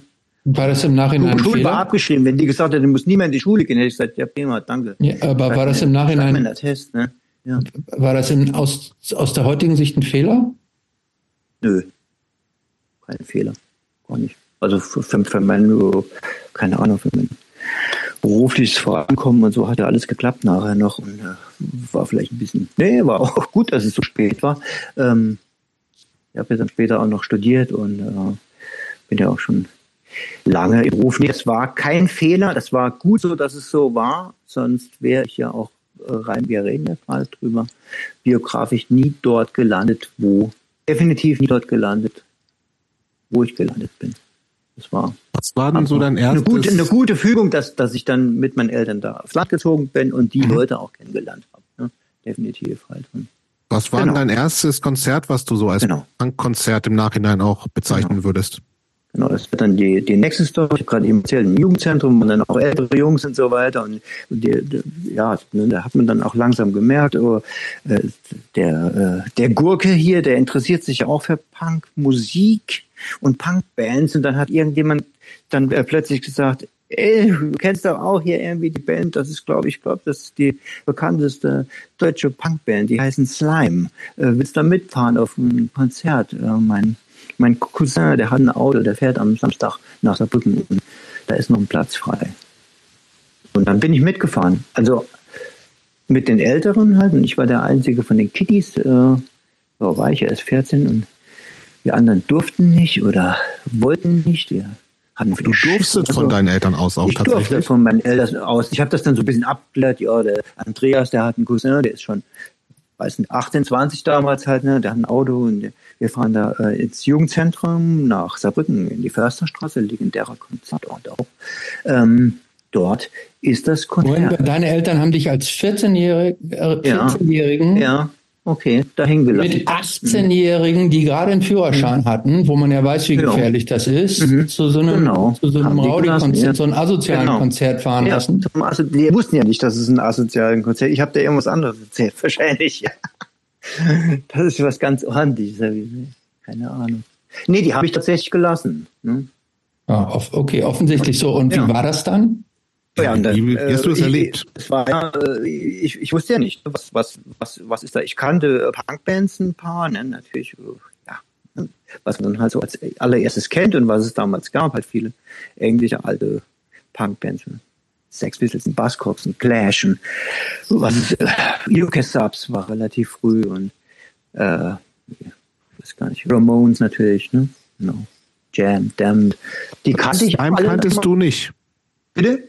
Slime kanntest Slime du nicht? Hatte, hatte ich gerade kennengelernt, doch. Ah ja, okay, kanntest du schon. Aber da habe da hab ich dann irgendwie zwei Lieder gehört, ne, auf der Kassette hatte. Ne? Okay. Und, äh, aber das war mir noch nicht so ein Begriff, muss ich sagen, zu dem Zeitpunkt. Okay, da bin ich da hingekommen halt und das war äh, schon ein sehr gut besuchtes, großes Konzert, würde ich einfach mal sagen. Wie, wie viel ist denn viel?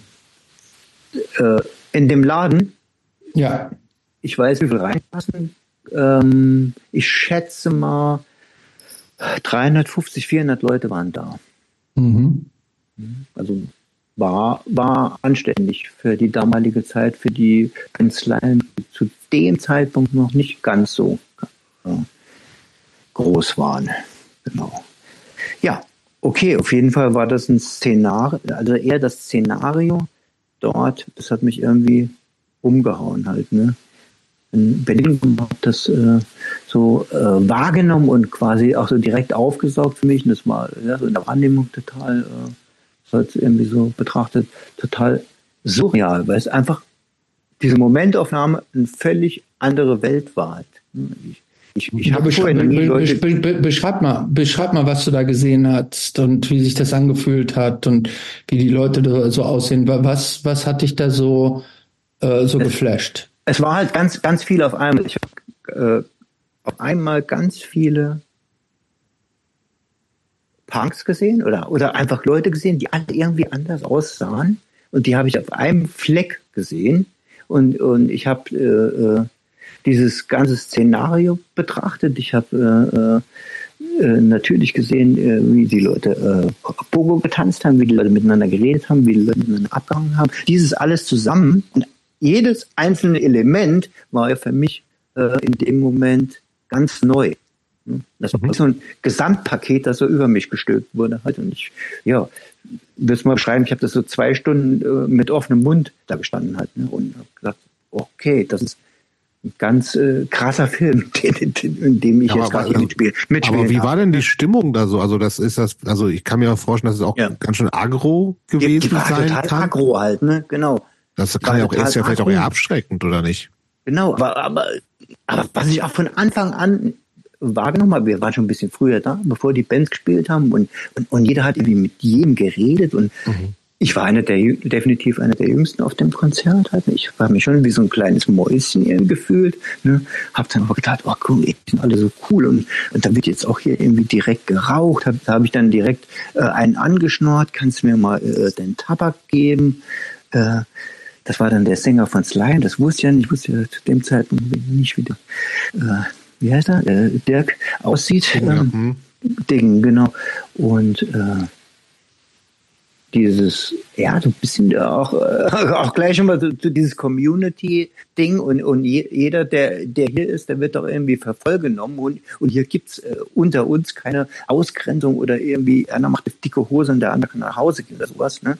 Und, äh, ja, und ich, ich fühlte mich natürlich dann äh, wie eine ganz kleine Nummer, die da irgendwie alles äh, beobachtete und, äh, genau. Ja, offensichtlich war, da war äh, irgendwie so ein Moment, den ich noch im Kopf habe. Ich bin dann irgendwie zum Klo gegangen und hatte ganz voller Stolz so eine Kette mit einem Schloss, wie, wie Sid Vicious irgendwie um den Hals und habe das Ding verloren und dann kam da mir irgendwie so ein Punk hinterhergerannt, der gefühlt irgendwie zwei Meter groß war und ich habe gesagt, oh, jetzt haut er mir auf so aufs Maul oder so. Keine Ahnung. Und dann, und dann so, hat er so eine Piepsstimme dann zu mir gesagt, hey, ich glaube, du hast deine Kette verloren, die sieht ja total geil aus und so. Na, ich dann, hä, was ist, was ist das hier halt, ne? in dieser, aber ihr habt danach gefragt, halt in dieser äh, mit Aggressionen aufgeladenen Stimmung halt auch, was, äh, ja, was, was, was Pogo-Tanzen halt auch äh, vor der Bühne ähm, äh, ja, irgendwie so widerspiegelt hat. Das war schon sehr brutal zu dem Zeitpunkt halt. Ne? Aber ich habe hab da auch hab, hab aber mitgemacht. Also ich habe mich auch direkt da reingestürzt. Das war, da war alles kaputt danach. Also, die Leute haben getreten und geschlagen. Äh, ganz krass. Ne? Und als, als Vorband hat eine Band gespielt, die hießen Karlschlag. Ich weiß nicht, ob euch das was sagt oder wer das ist. Ja. Das? Ist das nicht, hat da nicht Beppo mitgespielt? Da hat Beppo mitgespielt, genau. Mhm. Die habe ich das, das erste Mal getroffen auf dem Konzert. Das war eigentlich die Vorgängerband von, von Walter Elf. Ja. Mhm. Und die hatten, hatten damals noch einen, äh, einen, äh, einen Sänger, Norman hieß der, der war Brite, genau. Der äh, lief echt auf die Bühne mit einem Hakenkreuz-T-Shirt. Und da habe ich dann, Halleluja, ne? Ja. 81. Der kam da halt mit diesem Sid Vicious äh, Hardcore-T-Shirt auf die Bühne. Beppo hat, wie gesagt, die komplette Mannschaft von Walter Spermbirds war das. Und äh, ja, erzählt, die haben ganz schön, die haben auch viel gecovert und so, ne? Ja, genau. Und ja, die, die Band war, war ganz witzig halt, ne? Und aber das, zu dem Zeitpunkt, äh, keine Ahnung, da hat wahrscheinlich jeder, wo vorher noch Great Rock'n'Rolls, wenn du geguckt ja, oder so, klar. da hat niemand was zu gesagt hat. Ne? Ich habe dann irgendwie das habe ich doch schon mal in der Schule gehört. Irgendwie kann da irgendwie mit dem Hakenkreuz jetzt irgendwie nicht so offen hier rumlaufen und sowas. Ne? Keine Ahnung. Ja, blieb mir so in Erinnerung. Genau. Und ich war auf jeden Fall total geflasht und äh, habe dann auch äh, für mich dann so im, im, Kopf auch schon mal abgeklärt, ja, okay, das ist hier mein Ding und äh, boah, ich muss mir das da weiterhin angucken. Äh, das macht was mit mir, das begeistert mich total. Und das war wie eine, keine Ahnung, Katharsis. Und ich, bin dann äh, nach Hause. Ja, aufs Dorf zurück dann wieder. Auf Dorf zurück, genau. Der hat mich dann äh, irgendwie äh, bei mir zu Hause rausgelassen. Und zu Hause, und das, ich weiß das auch alles irgendwie noch, äh, hat mein Bruder dann gewartet und der hatte äh, Übernachtungsbesuch. Ein Freund, anderer Freund, der auch in seinem Alter war, die waren ja dann zu dem Zeitpunkt erst zwölf Jahre alt, mhm. genau, ähm, die haben auf mich gewartet, weil die wussten, wo ich war. Genau, aber die haben dann die ganze Zeit haben die bestritten, dass ich wirklich dort war. Die haben gesagt, ich würde sie anlügen. Ich hätte mich nur versteckt die ganze Zeit. Ich war nie im Leben in Saarbrücken auf dem Slime-Konzert. Wie weit ist das denn entfernt von Heusweiler? Äh, 20 Kilometer ungefähr. Ja, okay. Ja, hm. ja das geht ja. Geht alles. Ja, genau. Und äh, und der Freund von von meinem Bruder, der da übernachtet hat, äh, der heißt Helge und der hat mich dann gefragt, ähm, Gurke, äh, darf ich mal was fragen? Äh, bleibst du jetzt endlich Punk oder äh, was hast du vor? Wirst du Hippie oder sowas? Und? Dann habe ich, dann hab ich dann gesagt, oh, ich muss mal gucken, keine Ahnung, ich weiß nicht genau. Wahrscheinlich Punk. Ja. Und, und Helge, das ist der Bassist von Steak Knife. Ach was. Also, okay. Genau. Äh, so, jetzt nochmal die Frage. Äh, was war, mhm. was war damals Punk für dich? Ab dann spätestens vielleicht. Ja. Ab, wenn dich, wenn dich damals ab, jemand gefragt hätte, mhm. was, was ist Punk? Was war mhm. das für dich? Ja. War Punk für mich, äh, boah, hätte, hätte ich wahrscheinlich damals gesagt, das ist meine Lebenseinstellung. Mhm. Ne? Aber genau. was für eine denn? Und, und, und, und uh, was für eine? Genau. Wie speist die sich? Die, das hätte ich vielleicht damals dann gesagt. Da hätte ich gesagt, ja, ich will rebellieren, ich, ich brauche Protest, ich äh, interessiere mich für, äh, äh, für, keine Ahnung, für linke Politik, äh, ähm, ich übe Gesellschaftskritik, ich finde alles scheiße, hätte ich vielleicht auch ab und zu mal gesagt, bei jedem Satz oder so. Ne? Genau, und äh, wir äh, machen unser eigenes Ding und ich hätte wahrscheinlich auch gesagt, wir lassen uns, oder ich lasse mir von niemandem etwas sagen, ich mache, was ich will. Dieser Anarcho-Gedanke, der war damals auch ganz, ganz groß bei uns. Ne?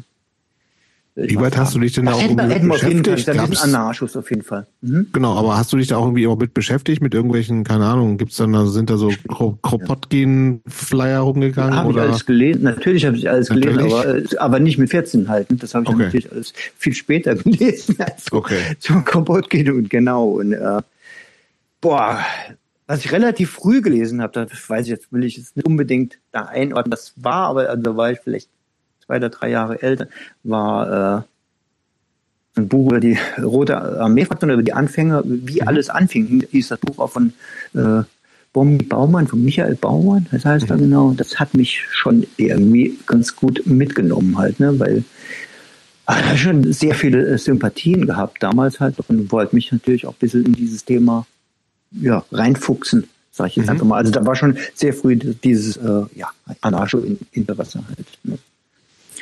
Genau. Aber das ist so, äh, wir reden da immer von so einem Zeitfenster halt, ne? Und wenn man das von heute aus betrachtet, kann das relativ kurz gewesen sein halt, ne? Also auch dieses Zeitfenster, was da immer so propagiert wurde, was aus England kam halt, ne? Punk und äh, die die Jugend, die da irgendwie äh, ähm, ähm, ja nicht mehr einen Ausweis und, und, und No Future ruft, äh, das war auch eine relativ kurze Phase, dass wir uns sowas auf die Jacke geschrieben haben oder mhm. sowas irgendwie propagiert haben mit sowas hausieren. ging das denn, wie ging es denn dann in Heusweiler weiter? Weil du schon meinst, genau. das Jutz Heusweiler ja. gab es genau. da schon? Das gab es also schon. Zu genau. Slime, mhm. Slime-Konzertzeiten? Genau, das Jutz Heusweiler gab es schon seit 1977 oder 78, okay. glaube ich. Genau. Und, Und ging da schon irgendwas in der Richtung? Da ging schon was, genau. Und das ist vielleicht auch interessant in dem ganzen Kontext jetzt. Äh, da gab es damals so Jugendpfleger, die waren so zwei oder dreimal die Woche im Jugendzentrum, Sozialarbeiter. Ne? Ähm, zu denen kann ich vielleicht nachher kurz, die kommen auch noch zur Sprache nachher. Genau. Und einer der, die, äh, einer der Jungs, die da gearbeitet haben, der war auch, äh, boah, der ist jetzt, ist ein Freund von mir, der ist jetzt, glaube ich, 67 Jahre alt und der war schon ganz früh in dieser, oh, keine Ahnung was, Underground-Szene drin. Mhm. Und der hat mir letztens äh, Fotos zukommen lassen halt. Und da haben wir uns schon auch nochmal getroffen halt. Und er macht auch mal so ein bisschen äh, äh, äh Subkulturgeschichte im Saarland Aufarbeitung und hat mir dann Fotos zukommen lassen, die damals auch noch in dem Fotolabor im Jugendzentrum entwickelt wurden und hat gesagt, äh, Gurke, das sind Fotos vom allerersten Punkkonzert, das im Saarland stattgefunden hat. Und äh, das habe ich veranstaltet. Und ich habe das nie so gewusst irgendwie. Also der, damals hatte, hat er das nie so formuliert. Halt. Hat das jetzt letztes Jahr erst zu mir gesagt. Halt, ne? Ja, was war denn das? Und das, das waren Bands aus dem Saarland. Okay.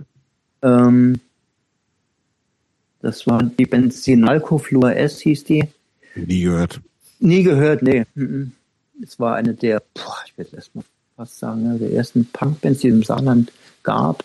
Also dann ein, in, in einordnen, 79, 78, 79, also die, die, äh, die Aufnahme oder die Platte wurde letztens nochmal veröffentlicht von Frank Herges. Kennt ihr Frank Herges? Nee, nee. gar nichts. Nee. Moment, aber die Band hieß Sinalco, also ich kenne das nur als Getränk. Ja, Sinalco Flur S hieß die Band, genau. Mhm. Und dann Sinalco Flur S, langsam nochmal. Sinalco? Sinalco Flur S. Ich glaube, es gab mal eine Zahnpasta, die so hieß. Fluores. Hm. Flur S. Mhm, Flur S. S. Genau. Und äh, dann gab es noch eine andere Band, die hieß Wohnplug D. Und, und er sagte zu mir, das wäre das erste äh, äh ja, DIY-mäßig äh, mhm. organisierte Punkkonzert im Saarland gewesen. So. das, das war die Vorgeschichte zu diesem Jugendzentrum und war jetzt alles rein Zufall, dass, dass ich da gelandet bin. Ähm, aber zu uns als Clique, wir haben dann irgendwie äh, ja relativ früh erkannt, dass diese, dass, dass es äh, eine große Szene halt auch hinter dieser Punk-Bewegung gibt und die auch relativ aktiv ist und haben dann versucht, irgendwie die Fühler auszustrecken, ähm, um, das, um dazu, ja, um dazu erfüllen, was, was es so, was es so alles gibt. Ne? Also Fernsehens irgendwann entdeckt, diese ganzen äh, äh, äh Tape-Geschichten, also diese ganzen Kassettentäter-Szenen, sage ich jetzt einfach mal, die für uns zu entdecken und dann auch äh, so äh, ja, wahrgenommen halt, dass die diese Szene eigentlich von einer ganz großen Aktivität ähm, lebt. Und für uns war da auch relativ schnell dann, glaube ich, klar, dass wir da auch mitmischen wollen.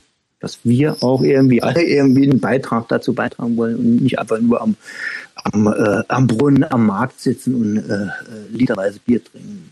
Das heißt, da war, es war aber ein, also ein städtisches Jugendzentrum. Das war ein selbstverwaltetes Jugendzentrum. In Selbstverwaltung. Schon, äh, aber, aber, aber supported von, ja, von Jugendpflegern, die da dreimal die Woche da waren. Ne? Aber okay. die haben uns dann auch schon relativ früh äh, Sachen selber regeln lassen dort. Ja, was denn zum Beispiel? Genau. Also gucken, was da jetzt so, was war, war so zuerst, muss ich mir gerade überlegen halt. Ne? Ähm, da kam auch vieles so ein bisschen parallel halt. Ne? Mhm. Ne? Es war erstmal ein Treffpunkt, um, um sich auszutauschen halt, wer, wer macht gerade sowas halt. Ne? Ich habe dann mit, mit einem Freund zusammen, mit Thomas, relativ früh äh, ey, wir wollen unbedingt was schreiben halt, ne? wir, wir möchten, weil wir, ne, weil da auch mit, mit Leuten dann schon im Austausch waren, gesehen haben, dass es sowas gibt, wir wollen so ein Fernsehen halt rausbringen halt. Das war dieses Playboy mhm. und äh, ja, wir haben dann äh, angefangen, Bands anzuschreiben, Bands zu interviewen, äh, Konzertberichte da reinzupacken von Konzerten, wo die wir dann auch irgendwie äh, äh, schon mal versucht hatten zu dem Zeitpunkt. Es war eigentlich gar nicht so viel halt, einfach so, so, so ein bisschen von uns zu schreiben, von unserer Szene, was da gerade so pa passiert halt. War gar nicht so besonders viel halt, aber das Ganze dann auch nochmal ein bisschen äh, supported durch das Jugendzentrum halt. Ne? Weiter, wie gesagt, auch jemand war, der konnte da was mit anfangen. Der hat dann gesehen, ey, cool, ihr macht ein Fernsehen, das ist ja Wahnsinn. Äh, ja, ich, ich, ich gebe euch mal die Kopierkarte vom Jugendamt, da schleicht euch einfach rein und da könnt ihr das Heft äh, freitags mittags kopieren, das merkt keine Sau halt und da braucht mhm. ihr kein Geld auszugeben. Und so haben wir das natürlich dann ausgenutzt, halt dann immer dann illegal kopiert und die Hefte zusammengezimmert halt und die äh, Was, was, ja, was für Bands hattet ihr da drin gehabt, wenn du sagst auch Bandinterviews und so? Ja, weißt du das so? so äh, wo haben wir uns gerade überlegen, wen wir da so interviewt hatten. Äh, auch ein paar Bands aus dem Saarland. Äh, erinnere ich mich also Vorgängerbands von den ganzen Bands aus, aus Homburg, also heute gelandet bei Steak Knife, sag ich jetzt mal. Ne? Mhm. Ähm, ähm, zu dem Zeitpunkt, wen hatten wir da interviewt? Mir fällt jetzt gar nicht mehr ein. Sagt euch die Band Rudolfs Rache was? Ja, klar. Natürlich, genau. Äh, äh, Jens Broditsch, der heute auch noch Trümmer Productions macht, genau. Die hat man interviewt beispielsweise. Also, also, per Brief einfach. Ihr habt da irgendwie einen Brief, Brief genau, mit drei lief, Fragen das, und genau, das lief ja dann einfach so ab. Äh, manchmal hat man dann auch was über das Telefon gemacht, kam aber später, aber da, früher hat der Telefonieren noch ganz viel Geld gekostet. Ja. Meine Mutter immer nebendran gesessen. Ja. Weil, äh, du bezahlst das selber. Nee, dann höre ich auf. Auflegen, genau. zack. äh, nee, nee, das lief dann über Brief. Ne? Da hast du einen Fragenkatalog hingeschickt, hat, äh, dann in, äh, in Umschlag gemacht, am besten noch Briefmarken dazu, die man vorher mit einem Prittstift behandelt hat hatte, ne? das mal abzuwischen. Ihr kennt das alles, ne? Ja. Das war ja diese Welt, ne, von der niemand was mitbekommen hat, dass die existiert halt. Und äh, dann hat man die äh, recht oder schlecht dann diese Interviews zusammengeschustert. Hm? Mit diesem Hefte damals Playboy, ich glaube, wir haben, drei, haben auf drei Ausgaben äh, geschafft tatsächlich halt, aber, aber über diese nur drei Ausgaben halt so viele Kontakte aufgebaut halt in, in ganz Deutschland, also teilweise Leute, die ich heute noch kenne. Mhm. Ne? Und äh, aber auch äh, bis nach Frankreich, in Österreich und, und, und äh, ja Belgien auch viel so. Ne? dann auch schon ein bisschen so international kann, kann sein, dass sich jetzt alles so ein bisschen zeitlich naja, klar. Äh, verschiebt, das Ganze halt. Aber dann hat man dann auf jeden Fall schon gemerkt, dass diese Szene mehr ist als äh, nur blöd aussehen oder so. Keine Ahnung. Ja, und oh, äh, ähm, muss ich jetzt gerade mal nochmal auf das Jugendzentrum, wie haben wir das noch? Nee, Moment, benutzt? jetzt nicht, nicht ja, nochmal zum okay. Jugendzentrum. Ich ja. habe noch mal eine andere Frage. Und ja, zwar, erzähl uns noch mal was von dieser Kassettenszene, die du eben ja. schon kurz angesprochen mhm. hast. Genau, ja. Was war das? Genau. Für diejenigen, die es also, nicht kennen, diejenigen, die gar nicht mehr wissen, was überhaupt Kassetten sind. Kassettenszenen halt, ne? Genau. Es war einfach so, ganz vorne natürlich dieser DIY-Gedanke. Ich mache mich mitten in der Szene und ich habe die Möglichkeit, über äh, das Zusammenstellen eines Tapes ähm, ganz einfach einen Tonträger zu erzeugen. War ja ganz einfach halt, ne? Ähm, digitales Zeitalter. Ähm, dann dem Umstand äh, geschuldet, dass damals auch Vinyl natürlich auch äh, Geld gekostet hat. Viele wollten auch gar kein Geld ausgeben, hatten keins, hatten kein Geld dafür. Ähm, und dann hat die Szene sich natürlich gerne unterstützt. In, erstens, äh, wir nehmen Tapes auf von den Sachen, die ich auf Vinyl habe und, und tauscht die mit anderen. Aber auch wir stellen Tape-Sampler einfach zusammen und, und tauscht das dann auch oder äh, vertreibt das sogar über einen Mail-Order. Mhm. Und, und baue darüber Kontakte auf. Lief eigentlich analog äh, diesen Fernsehen-Gedanke halt einfach, indem er äh, 15 Bands angeschrieben hat, habt, das lief immer genau gleich ab, habt ihr eventuell Bock, ich finde eure Band sau geil, habt in dem Fernsehen was gelesen, ihr seid so cool, ich habe euch gesehen, äh, habt ihr noch einen Song übrig für uns, wir machen einen Tape-Sampler, äh, am besten noch irgendwie, der ist Benefits für irgendwas, äh, oder auch nicht. Äh, die und die Bands machen schon mit, habt ihr Bock, einen Titel äh, äh rüber zu schicken? die Bands haben meistens was geschickt. Und äh, ganz schlimm dann irgendwie. Das heißt, du, du hast aktiv mit, auch irgendwie Tape-Sampler ausgebracht. Ich, ich habe keine Tape-Sampler gemacht. Ach so, okay. Ich, ich sage so, äh, okay, das war das, ja, ja. Fernseh-Ding gemacht halt, aber mhm. äh, Freunde aus meinem Umfeld, also auch aus dem Jugendzentrum, genau, da wollte ich nochmal hin.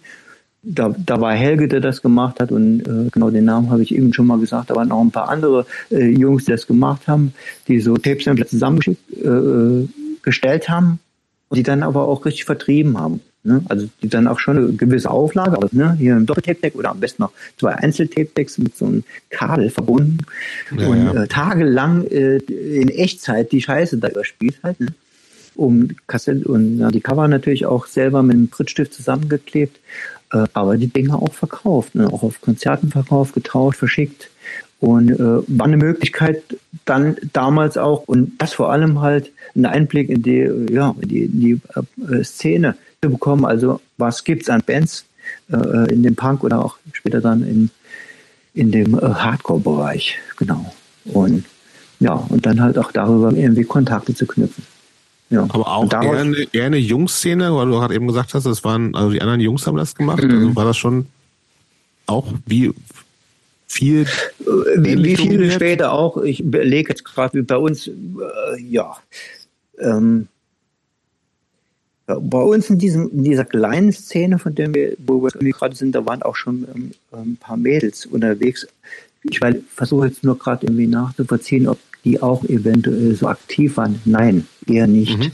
Also zumindest mal bei uns. Äh, äh, an anderen Orten war es auf jeden Fall anders. Bei uns mhm. gab es weniger aktive Mädchen. The Bluetooth device is ready to pair. Was? Was? Okay. Okay. Hm? Ähm, du hast irgendwann ja auch, also spätestens, ich glaube, es, das, was glaube ich nicht ganz korrekt war am Anfang, ich glaube, Crowd of Ice, es war nicht deine erste nee, Band. Ne? Genau, war nicht die erste Band. Das, genau, das, das war, war auch noch so ein, ein Punkt halt im Jugendzentrum. Da äh, wir hatten doch irgendwie, wir haben da wahrscheinlich so viel, auch, ne? so viel aufgesaugt an Musik, wir müssen irgendwie in einer Band spielen halt, ne? aber es war irgendwie niemand musikalisch da unterwegs, der vorher schon Musikunterricht bis auf wenige Aufnahmen, Ausnahmen äh, gehabt hätte oder so, da gesagt, okay, okay, ich kann super gut Gitarre spielen, natürlich spiele ich in der Band. Bei uns ging es vorrangig darum, auch irgendwie Teil der Szene zu sein und deshalb in der Band zu spielen. Halt, ne? Und da haben wir natürlich dann äh, irgendwann äh, äh, zu einer Person, die auch da gearbeitet, der auch Gitarre gespielt hat, äh, dann gesagt, okay, du kannst ja hier so einen Workshop anbieten halt und ein bisschen mal was zeigen halt, aber und äh, so, ja, so ging das dann irgendwie los. Ich habe dann auch zuerst Gitarre in der Band gespielt und ähm, damals dann die erste Gitarre von meinem Opa bekommen, weiß ich noch genau. Da war ich total froh, dass ich endlich mal was Vernünftiges mache, nämlich ein E-Gitarre. Instrument lernen. E nee, es war eine akustisch, Okay. Akustikgitarre. Genau, die habe ich ja heute noch. Genau. Steht die hier? Nee. Steht woanders. Genau. Und äh, da ging das Aber- los. Wir hatten da die Möglichkeit, die haben uns direkt auch einen, einen Raum äh, einrichten lassen und dann äh, haben von, von 0 auf 100 innerhalb von ein paar Wochen haben mindestens zehn Leute in der Band gespielt plötzlich, die vorher noch nie ein Instrument hatten. Mit inklusive Auftritte oder Aufnahmen? Ja, und da, da gab es dann so ein paar äh, Bands, die dann äh, anfingen, äh, ja, ganz alles Namen, die euch wahrscheinlich jetzt nichts sagen halt. Und da gab es dann auch schon so ein paar Auftritte, so ein paar, paar äh, kleine Konzerte, sage ich jetzt einfach mal. Und Aber da, hast, ähm, da hast du noch Gitarre gespielt. da habe ich dann noch Gitarre gespielt. Da war eine Band, die hieß Das Syndikat. Da habe ich dann Gitarre gespielt. Genau, Gibt es da, gibt's da genau. Aufnahmen von? Gibt es auch noch Aufnahmen, aber auf Tapes Was, natürlich. was war das Ja. so musikalisch?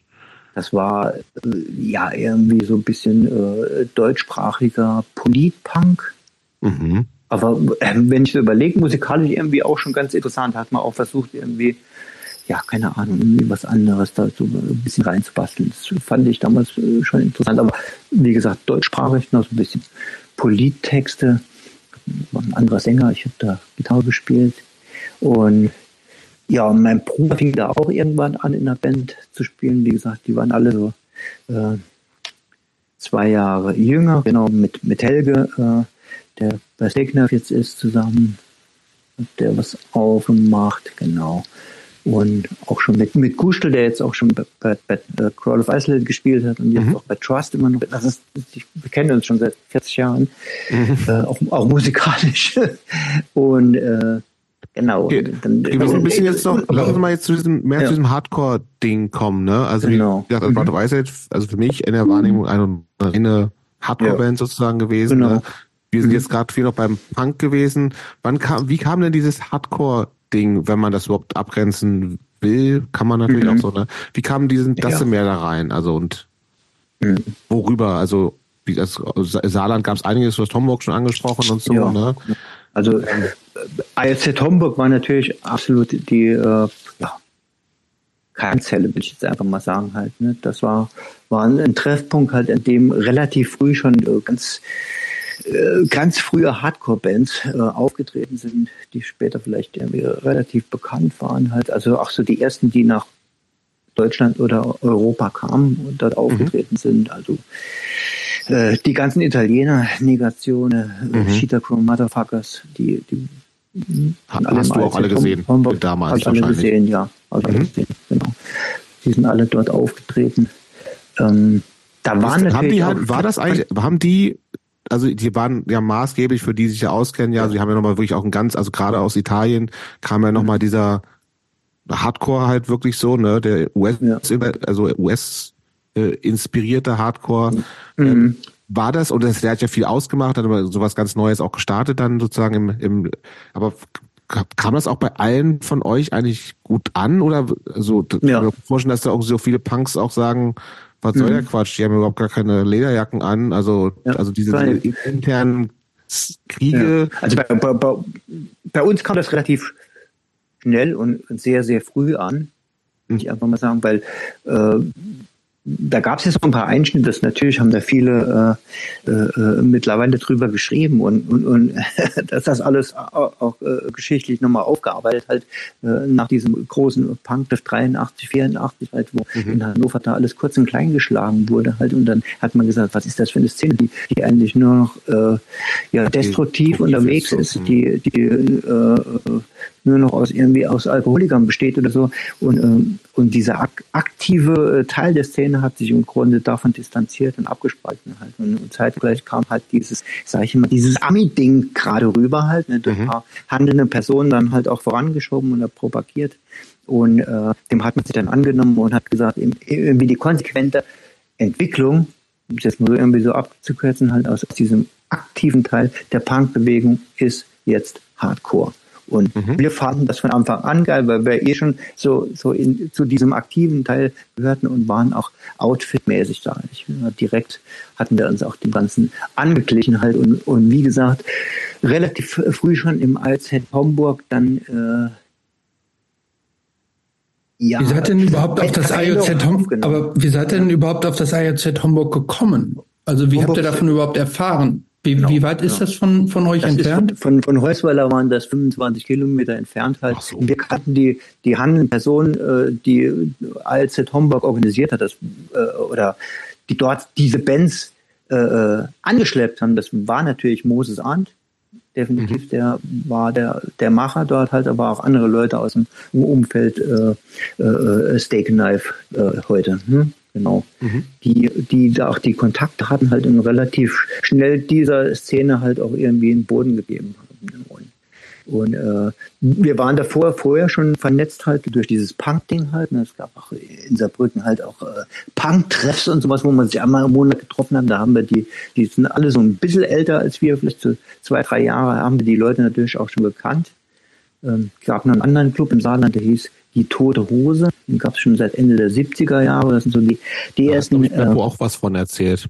Hat auch von mhm. erzählt, genau. Da haben glaube. die auch gespielt und von den. Fußballspielen genau. mit, mit äh, den toten Hosen, die dort gespielt haben. Das, wie gesagt, mhm. war eine Werkstatt vor einer Tankstelle, da haben die toten Hosen drin gespielt. Ähm, da hat Beppo erzählt, äh, dass die das äh, Fußball gespielt haben auf der Wiese vorne dran. Genau. Mhm. Ja. Und da haben wir die, die Leute aus Homburg zu der Zeit schon gekannt, weil die auch irgendwie aktiv waren, weil die auch Konzerte äh, veranstaltet haben. Wir haben in Heusweiler dann, das habe ich ganz übersprungen, haben dann auch äh, damals angefangen, Konzerte zu organisieren, auch unter anderem mit Rudolfs Rache, ich habe sie eben genannt. Genau, mhm. da haben die Leute natürlich gekannt halt. Und, dann, und dieses neue Ding war dann irgendwann da und die Hamburger haben das halt wirklich vorangetrieben, haben die Bands da angeschleppt. Äh, äh, das war natürlich äh, eine Wahnsinnszeit für uns. Und äh, ja, auch die, sagen wir, die ersten äh, amerikanisch geprägten Hardcore-Bands aus Deutschland halt, die da auch ständig aufgetreten sind. Also natürlich. Kannst du dich noch dran erinnern, welche Bands waren das denn da ähm, am Anfang? Ja, ja die, wie gesagt, die ersten Bands, die du da, die US-Bands, die du gesehen hast, die ersten Hardcore-Bands. Die aller, allererste äh, US-Band, die ich überhaupt in meinem Leben gesehen habe, ist Toxic Reasons. Ähm, da war ich allerdings dann schon 18 Jahre alt, genau. Das war in Wertheim.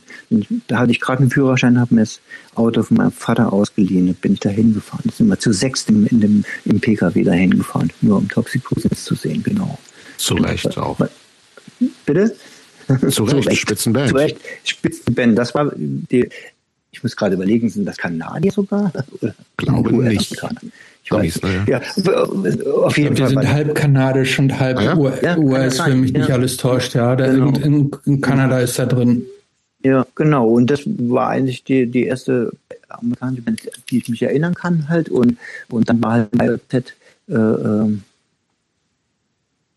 ja, dann äh, zuerst die Italiener irgendwie am Start. Dann wer, viele. Wer, wer, wer, wer, wer, wer? Äh, das waren Negation und the Crow Motherfuckers und Stinky Rats. Äh, Upset Noise gab es dann noch. Muss ich mal gerade überlegen. Äh, wen gab es dann noch? Ähm,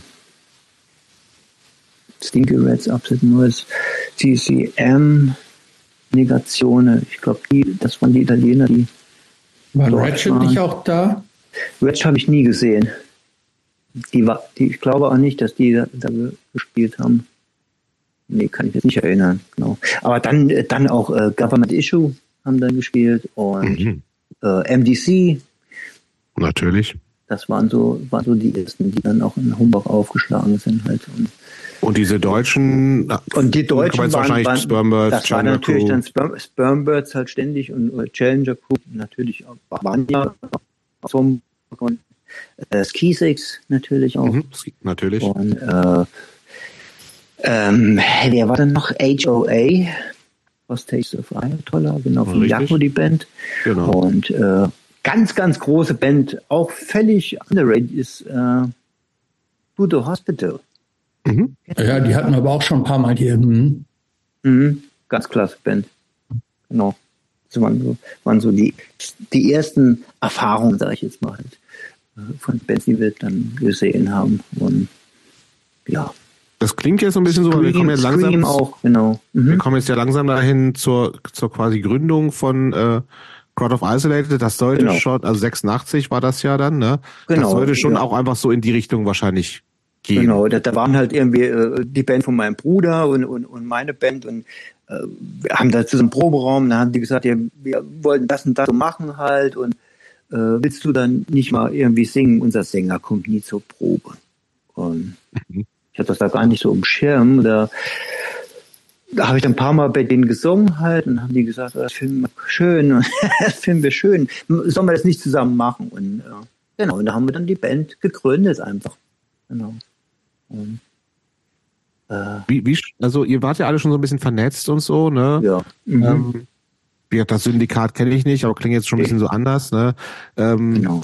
Ihr wart gefühlt, also wie gesagt, für mich, ich war was im Niedersachsen in, mhm. auf dem Dorf, aber wir hatten ein, zwei Jahre später eben über X-Mist natürlich. Ja. Ich habe das Gefühl, ihr wart schon auch dann in der Zeit eine der wenigen aber auch dadurch relativ vielen bekannten deutschen Hardcore-Bands. Ja. Ging das so schnell?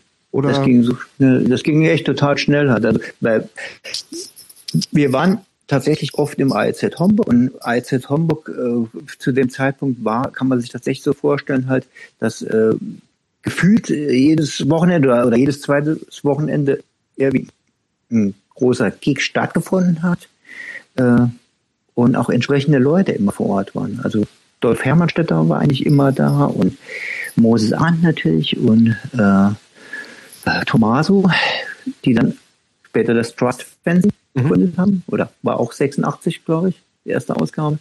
Und äh, Armin Hofmann, definitiv auch. Und wir kannten uns oder haben uns dann auf den Konzerten eigentlich kennengelernt und ähm, muss ich gerade mal überlegen, genau, und hatten natürlich dann auch die Kontakte so in die Szene rein. Also wir haben dann relativ schnell, ähm, muss man gerade überlegen, ja, das war ja alles so Zufall, genau. Wir hatten so ein bisschen angefangen mit der Band und äh, unser erstes Konzert war eigentlich ein reiner Zufall. Da gab es ein, ein riesen Punk-Festival in Ludwigshafen, das über zwei Tage ging und ähm, unser Schlagzeuger war vor Ort und hat durch Zufall den Veranstalter oder die Veranstaltergruppe kennengelernt und äh, hat denen erzählt, ey, wir haben auch eine Band äh, und dann hat er gesagt, er wollte nicht morgen Mittag spielen oder morgen Abend spielen. Mhm. Und dann sind wir schnell nach Ludwigshafen, also er war alleine dort und wir sind dann schnell nach Ludwigshafen gefahren, haben, haben uns dann von einer anderen Band Instrumente ausgeliehen und haben dann dort, äh, ich glaube vorerst Burnbirds, in so einer riesen Halle gespielt. Waren ganz viel, das war so ein Punk-Treff oder Punk-Festival, äh, haben da gespielt, hatten, hatten aber nur acht Songs und die Leute fanden das total gut. Und es hat Spaß gemacht, da haben wir diese acht Songs halt zweimal hintereinander gespielt und äh, ja, es war, ja, wenn man das jetzt ein bisschen erzählt, man nahm Kontakt dann auch direkt Leute, die gesagt haben, oh, das ist total witzig und ja, cool, was ihr da macht halt. Und wollt ihr nicht nächste Woche, äh, wir haben gerade ein Haus besetzt in Hanau, wollt ihr dann nicht nächste Woche spielen? Ja, klar, kommen wir auch.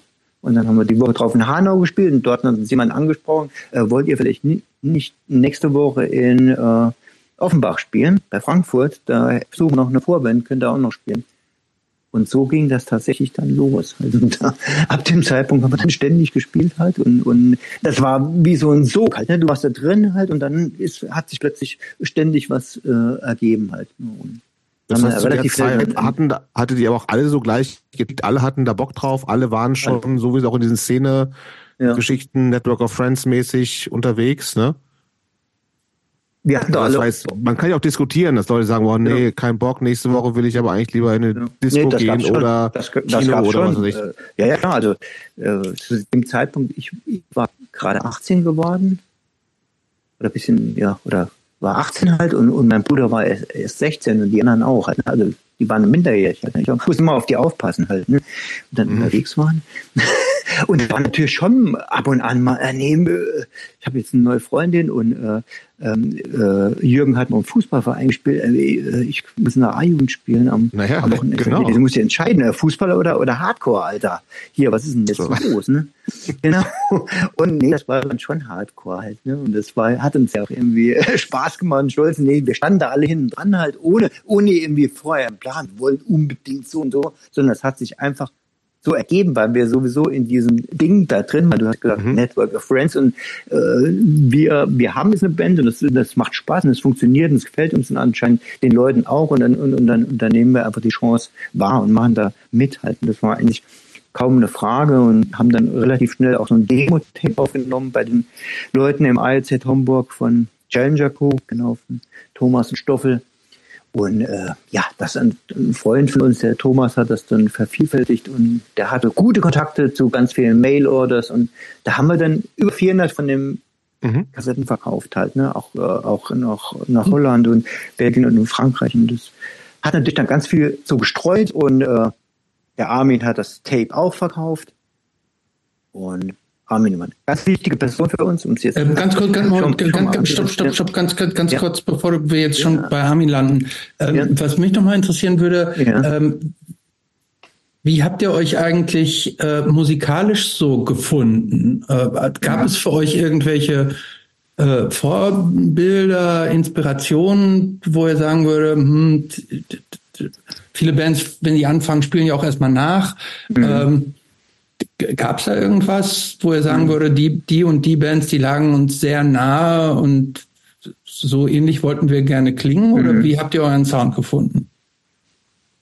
Gab es eigentlich tatsächlich nie. Wir haben, wir haben nicht angefangen mit Coversongs. Wir waren auch einfach musikalisch zu schlecht, um Coversongs spielen zu können am Anfang. Äh, aber wenn du mich jetzt Exploited Cover hättet ihr wahrscheinlich schon nie gekriegt. Nee, mir auch nicht hingekriegt, glaube ich. Ich wollte immer was von Clash spielen, aber das war viel zu gut. Das konnte ich nicht spielen.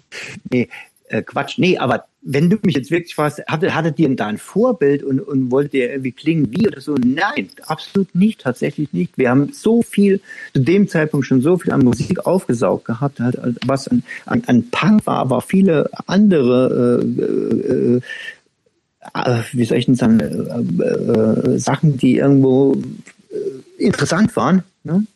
Auch, auch elektronisches Zeug äh, und, und Sachen, die man damals als New Wave bezeichnet hat, heute vielleicht als, als Indie bezeichnen würde, halt, die auch parallel an, an Musik genommen ist. Hm? Genau. Ich fand auch immer dieses, dieses Mod-Revival, also ich fahre mhm. heute noch auf so 60-Sachen ab, komischerweise halt, und das hat mich auch damals schon begleitet. Ne? Und deshalb waren wir schon so, damals schon irgendwie so breit äh, musikalisch aufgestellt oder, oder auch interessiert, dass ich nicht sagen könnte, wir wollten klingen wie. Natürlich gab es eine Menge Bands, die uns ganz, ganz nah standen. Und das die da waren? Äh, waren sicherlich die Discord-Bands nachher auf jeden Fall. Oder damals das vielleicht auch. Wollte ich nämlich gerade sagen, ich habe das alles nochmal ja. Äh, auch jetzt vorher mhm. gehört. Ich höre in den, in den, äh, den ich höre da schon so ein bisschen Scream raus mhm. und ich habe da sehr viel Verbal Assault dann auch mhm. aus den späteren Sachen mhm. so rausgehört. Ja. Genau. Das sind zwei Bands, die, die von Anfang an äh, Screamer war auch eine der ersten amerikanischen Bands, die ich gesehen habe, auch das allererste Mal, also mit Dave Grohl äh, unterwegs waren. Haben mich völlig umgehauen mit Verbal Assault, haben wir zweimal zusammen gespielt. Ähm, Hammerband. Och, Wahnsinn. Die sind auch jetzt wieder unterwegs, habe ich gesehen. Ich weiß, mhm. aber. Ein paar ah, Shows. Ich glaube, ich fliege nach Amerika, um mir die anzuschauen. Ah, ich habe da Videos von gesehen, ich fand es irgendwie leider und ich bin auch echt ja. eigentlich so ein Die Hard Fan. Ich, die haben mhm. mich nicht. Ich, hab, ich, ich war ganz, die, ja. ja, ich finde es auch traurig. Ich fand die Videos auch ein bisschen traurig. Es gibt welche, die sind sehr schlecht, weil ich glaube, der Sänger da glaube ich auch total heiser ist, aber. Ja. Klar. Ich nee, weiß die, die nicht. Ich meine, klar, wenn die Spaß ja. haben, fair enough, ne? Die sollen alle machen, ja. was sie wollen. Aber zu dem Zeitpunkt damals ja. äh, ich, habe ich zu fand ich gesehen zum Beispiel. Wahnsinn, live, Wahnsinn. Ja, mhm. glaube ich. Ja. So, ich weiß schon, was du meinst, wenn du dir die Videos anguckst, mir geht das ganz genauso halt. Ne? Genau. Hm. Ich habe auch spaßeshalber letztens zu meinem Sohn gesagt, ob er vielleicht nicht äh, äh singen könnte heute Abend. Ich würde, also nee, nur vorne so rumtanzen halt und äh, ich singe ja. da hinten oder so. Weil ich das will ich niemandem mehr zumuten. Ich habe nicht das zu sehen halt. Weißt du, was ich meine? Ja, aber das denke ich, also für mich ja. war auch genau das, was, was Christopher gesagt hat. Es ist auf jeden Fall so DC hört man raus, ja. Assault hört man raus, aber eben irgendwie dann doch was ganz Eigenes mhm. auf eine Art, das gar nicht so, also überhaupt mit ja. einem Bit. Ja. ja. Doch, also ich habe zum Beispiel auch ähm, diese, ich habe da auch so, so, so äh, frühe Jingo so rausgehört. Ich habe ah, da also Jingo. Ja, also diese, diese, diese mhm. Rock-Elemente, die mhm. ähm, in, bei Jingo drin sind, weil da ja. auch dort auch ähm, äh, ja zum Teil ähm, intensivere Soli dann auch so eingeflochten werden. Aber das habe ich jetzt möglicherweise erst in, im, im mhm. zweiten Album, das habe ich jetzt gar nicht mehr so. Ja, genau. Nee, das stimmt, stimmt, aber schon halt so diese, diese, diese rockigen Elemente, die halt auch äh, größtenteils von, von Kuschels Gitarrenspiel halt irgendwie ausgehen, halt und Trust eigentlich auch noch ein Stück weit so, klar, da, da kann, kann man dann auch schon äh, äh Tom, Tom Scholl spielt anders Gitarre halt, aber die, dieses Rock-Ding ist schon, mhm. schon so drin halt. Also Kuschel ist zum Beispiel absoluter Fan von, von Brian Baker. Ne? Mhm. Von äh, Dag Nasty oder Bad mhm. Religion spielt er ja auch, ne? Jetzt ist ja seine Arbeit, sein Job, genau. Aber das war schon für ihn immer schon ein Held, so, ne? Also, so was, das, was die Technik angeht, halt am Gitarre spielen. Vielleicht ist das damit eingeflossen halt. Aber wir hatten irgendwie nie den Plan, so, okay, die nächste Platte, die muss gelingen. Na, jetzt haben wir so viel Fugazi gehört, das müssen wir unbedingt jetzt, ne, müssen wir da einbauen oder so. Klar, ja, aber diese Discord-Band, so? das wurde auch immer geschrieben, die standen schon ganz nah immer bei uns mhm. natürlich. Auch. auch die alten Sachen, ne, wie, wie Graham Matter war, war eine ganz wichtige Band für uns. Und Rise of Spring auch, absolut. Ja. Äh, und später. Ihr wart schon, wie aktiv war, wart ihr schon? Gab auch Europatouren und so, ne?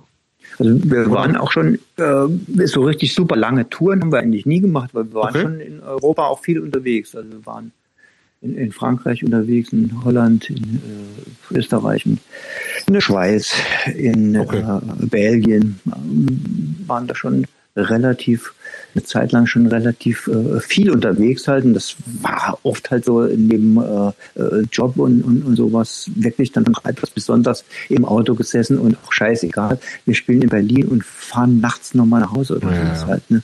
Ja, so sagen halt dann irgendwie von äh, weiß ich noch, in Wien gespielt und in Wien mit so einem 60 PS äh, VW-Bus dann von Wien äh, 15 Stunden zurückgefahren und gerade so angekommen, dass man zur Arbeit konnte am nächsten Tag oder so. Also waren dann schon unterwegs, sehr viel halt. Ne? Und, gerade auch am Anfang wirklich den Arsch wohl gespielt, mal, sobald sich irgendwie eine Chance ergeben haben, haben wir dann auch gespielt. Ne? Gibt es aus dieser, An vielleicht gerade aus der Anfangszeit, oder vielleicht aus der gesamten Crowd of Isolated frühen Zeit, mhm. Konzerte, die total für dich rausstechen an Erinnerungen, an Energie? Ja. Und wenn ja, wo und wo? Mhm. Absolut. Eins der äh, Konzerte, das mir immer in Erinnerung bleiben wird, ist äh, die ähm, LP-Party oder ähnliche Abschiedsparty von Skisix äh, im Forsthaus mitten im Pfälzerwald.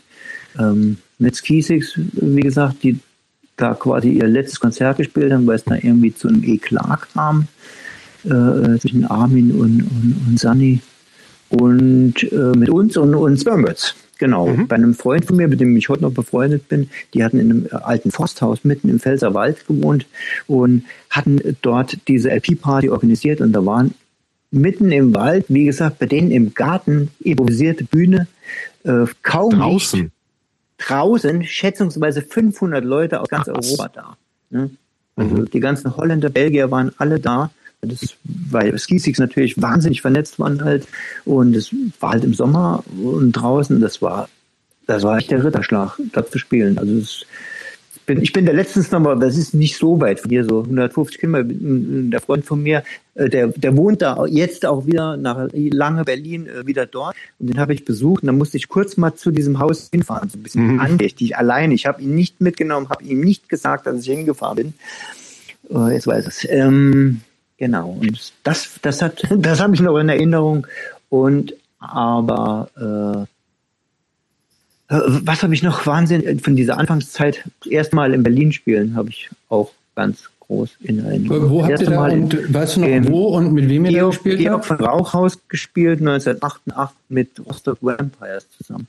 Mhm. Genau. Und das fand ich schon phänomenal, weil da war ich das erste Mal in Berlin da gab es noch eine Mauer, noch und so, Mauer ne? drumherum so, ne? Genau. Georg von Rauchhaus war uns natürlich auch ein Begriff. Und keine Ahnung, und Jingo Lunch hat im selben Haus geprobt, genau. Fanden wir alles ganz toll. Das Konzert war genial. Und ja, das blieb mir auch noch äh, wahnsinnig Erinnerung. Wie viele Leute waren Anfangszeit, Anfangszeit, ja. Bitte? Wie viele Leute waren so da? Kannst du das In, in, in äh, Berlin? Ja, damals? Boah, 400 bestimmt, schätze ich. Ah, schon groß auch da. Ja. ja, war groß. Das war recht cool, ja. Genau, hatte, ich glaube, ich Archie hatte das organisiert, Archie von Terrorgruppe. Also damals, ja, kann gut sein. Äh, kurz vorher noch Inferno, genau, den kannten wir mhm. natürlich auch und äh, haben auch bei ihm gewohnt, stimmt. Ja, das fand ich total klasse. Ja, was mir so in Erinnerung geblieben ist, äh, auch direkt nach der Wende mit Gorilla Biscuits in äh, äh, Coney Island oder Eisladen mhm. hieß es am Anfang noch. Äh, Eiskeller hieß es, glaube ich. Mhm. Mhm. Ja, das war pff, unvorstellbar, war das. Genau, aber das war dann schon, ja, das war dann 90 oder 91, 91 oder. Das war ganz, war auch Wahnsinn. Also da waren auch 800 Leute oder sowas. Das war dann äh, schon ganz groß und äh, da war auch eine Stimmung halt, die, die auch vielleicht auch mit der Wende dann zusammenhing halt, weil die, die, die ganzen Bands dann auch unterwegs waren im Osten halt auch plötzlich und mhm. Begeisterung war halt, das war Wahnsinn. Die hatten für uns ein riesen Transparent, keine Ahnung, zehn Meter groß, äh, mit so, mit so einem Emblem vom, von Crawl Island äh, hinter der Bühne aufgehängt halt und ab dem Moment äh, flog da Konfetti und keine Ahnung was halt, ne, und wir äh, sind viel zu spät dort angekommen, weil wir unbedingt unterwegs noch an einer Raststätte Fußball spielen wollten. Und die haben zusammengeschissen und haben gesagt, ohne Soundcheck auf die Bühne, sofort spielen. haben wir gemacht. Und es war geil. Genial. Das war schön. Schönes Konzert. Ja. Viele Sachen bleiben in Erinnerung. Henry Rollins haben wir mal zusammen gespielt. Ähm, Rollins Band. Rollins Band. Mhm. Vielleicht 89 oder so, schätze ich. Ja. 89, glaube ich, ja. Mhm. Okay, mit ein bisschen mit Blick auf die Zeit. Ja. Ähm, 92 war Schluss. Genau, war dann irgendwie Schluss. Warum? War, war so ein bisschen die Luft raus halt. Ne? Aber über Armin habe ich jetzt noch nicht Kein Streit. Gesagt. Genau. Nee, genau. Hm. genau. Äh, wir hatten keinen Streit, hat sich einfach so ein bisschen boah, totgelaufen, sage ich einfach mal. Da war warum auch immer, wenig Motivation. Dann kam dazu, dass ich nach Siegen gezogen bin zum mhm. Studieren. Und da war dann halt ein bisschen Abstand. Ich war nur am Wochenende da und hatte auch irgendwie dann gerade zu der Zeit dann nicht die Power, halt ständig was zu organisieren. Und wir mussten ja dann halt, wenn ich da war, dann auch proben halt und gucken, äh, wie geht es weiter. Und das, ja, verlief sich so ein bisschen halt. Ne? Aber das war kein Streit, wir waren immer noch befreundet. Wir haben ja irgendwie keine Musik miteinander gemacht und haben auch nie gesagt, wir haben die Band hat sich aufgelöst, sondern wir haben mhm. einfach stillschweigend nichts gemacht. Ich habe dann mit meinem Bruder zusammen bei äh, Touchdown gespielt und ja, später dann bei dieser Band Jack and Apes, ein paar Jahre später. Genau. Aber alle nicht in dem Sinne so aktiv wie ja, mit, mit, mit Jack and Apes waren wir auch ein bisschen unterwegs ja, eine CD rausgebracht. Nee, das war nicht so aktiv halt. Und genau. Aber woran lag das? Weil ihr nicht so vernetzt war? Liegt es vielleicht dann doch teilweise ein bisschen an der Musik, die irgendwie, vielleicht spielt Musik doch eine ja. größere Rolle als Inhalte? Kann das sein? Ich weiß nicht. Ja. Also Jack and Napes, dieses Touchdown war natürlich schon so ein bisschen anderes Ding. Das war so ein bisschen äh, äh Mathematik. Bläsern ja. auch, ne? Bitte? Mit Bläsern ja auch, ne? Mit Bläsern auch, genau, ja. Genau. Saxophon, also der Bassist von, von uh, Trust Issues hat das Saxophon gespielt. Und ja, das, keine Ahnung, das war so Ehrenmusik halt. Ähm, aber dieses Jack and Nate, das war schon, ja, das war schon so ein äh, Punkrock-Emo-Ding, ne? Sag ich mal, aber das ging schon in die Richtung von dem, was er. Noch nie hast du nicht gehört? Nee, genau. Relativ, relativ melodisch halt, aber da war auch äh, da muss ich ja für, für, oder für, für, mich oder gegen mich sprechen. Ich hatte auch zu, zu, in diesen Jahren nicht so dermaßen die Power halt, äh, die Kontakte waren noch da. Auch dieses Vernetzte hat vielleicht ja. zu dieser Zeit nicht so ganz funktioniert, wie es vielleicht mittlerweile noch mal funktioniert. Nur so eine Annahme von mir, das ist meine Einschätzung, subjektiv. Ähm, ich hatte auch nicht die Power, halt, das so voranzubringen. Mir hat das gereicht und eine CD und ab und zu mal gespielt halt und genau. Und dann Anfang 2000er äh, dann einfach nochmal gesagt, ey, wäre doch cool, äh, wir haben gerade Zeit und Proberaum gibt's auch hier, sollen wir nochmal spielen und dann haben wir uns im Proberaum äh, nochmal getroffen und ich glaube, wir haben 14 Jahre oder so nicht geprobt. Ja, 14 Jahre lang. Und das war schon, das war, äh, ich habe fast geheult, ne? muss ich echt sagen halt. Ne? So eine Gänsehaut und es war schön, aber wir haben dann äh, äh, quasi äh, aufgehört zu spielen, haben dann gesagt, ähm, können wir die Stücke noch spielen, die wir vor all diesen Jahren geschrieben haben und so? Wollen wir die noch spielen? Und ich, und ich habe eigentlich gesagt, nein, ich kann es nicht mehr singen, ich kann das, möchte das eigentlich auch nicht mehr, fast nicht mehr gerade. Mhm. Wir dann, hatten dann auch den Gedanken, äh, in der gleichen Konstellation äh, weiterzumachen, aber unter einem anderen Namen. Haben wir dann aber doch nicht gemacht. Haben wir gesagt, wir schreiben jetzt, nee, machen, haben wir sowieso immer gemacht, wir äh, haben dann 16 Stücke geschrieben halt und die auch aufgenommen, die wurden aber nie veröffentlicht. Ähm, und dann auch ein paar Mal äh, dann nochmal gespielt, ein bisschen unterwegs gewesen. Haben wir dann auch mit Screed zusammengespielt, die waren dann auch gerade nochmal unterwegs. Mit Dragon News zusammengespielt. So Gigs haben wir dann gemacht halt über diese Jahre. Ja. Aber auch nur ne, so ein bisschen am Rande halt. Genau. Aber wie, wie, wie hat sich das für euch angefühlt? Praktisch so Jahrzehnte später mhm. nochmal die, die Songs zu, zu spielen, die ihr als, als Teenager? Das hat, hat, also bei vielen Songs hat sich das nicht gut angefühlt und wir haben das hat sich nicht gut angefühlt. Nicht gut angefühlt. Nee, also für mich nicht. Wir haben dann auch wirklich selektiert und gesagt, was geht da noch halt? Äh, was geht da noch von der ersten Platte? Was geht da von der äh, äh, zweiten Platte? Und äh, haben dann auch beschlossen, wenn wir jetzt live spielen, werden wir keine Ahnung zu 75 Prozent nur neue Songs spielen. Das haben wir dann auch gemacht. Ne? Mhm. Und äh, haben dann halt, ich weiß nicht, vom, vom ersten Album vielleicht boah, ein oder zwei Stücke, den Opener haben wir gespielt und noch eins. Und von der zweiten Platte haben wir ein paar Stücke mehr gespielt. Und nee, wollten wir nicht. Und noch ein paar Coverversionen von Deck Nasty dann hinterher geschoben. Mhm. Erinnere ich mich noch dran, genau. genau.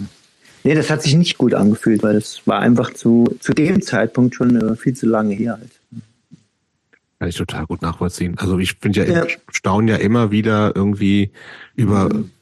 Bands, die irgendwie seit 40 Jahren oder ja. nach 30 Jahren Pause vielleicht wieder irgendwie mhm. Lieder mit ja. der versuchen der gleichen Inbrunst zu singen, wie, äh, wie sie halt mit, die sie mit Texte, die sie mit 16 oder so ja, geschrieben haben. Und das, genau, und da ist dann nichts dazugekommen halt. Also ich nehme es dir nicht ab, also ich nehme es auch äh, Seven Seconds nicht ab, muss ich sagen. Und, und, und Bands wie, äh, die auch immer nochmal auftreten, Youth of the Day oder Gorilla mhm. Biscuits oder so, die spielen ja haargenau das gleiche Set. Ja, und manchmal macht also es auch, mir macht manchmal Spaß. Ja, ja, manchmal, mir macht es schon auch manchmal Spaß.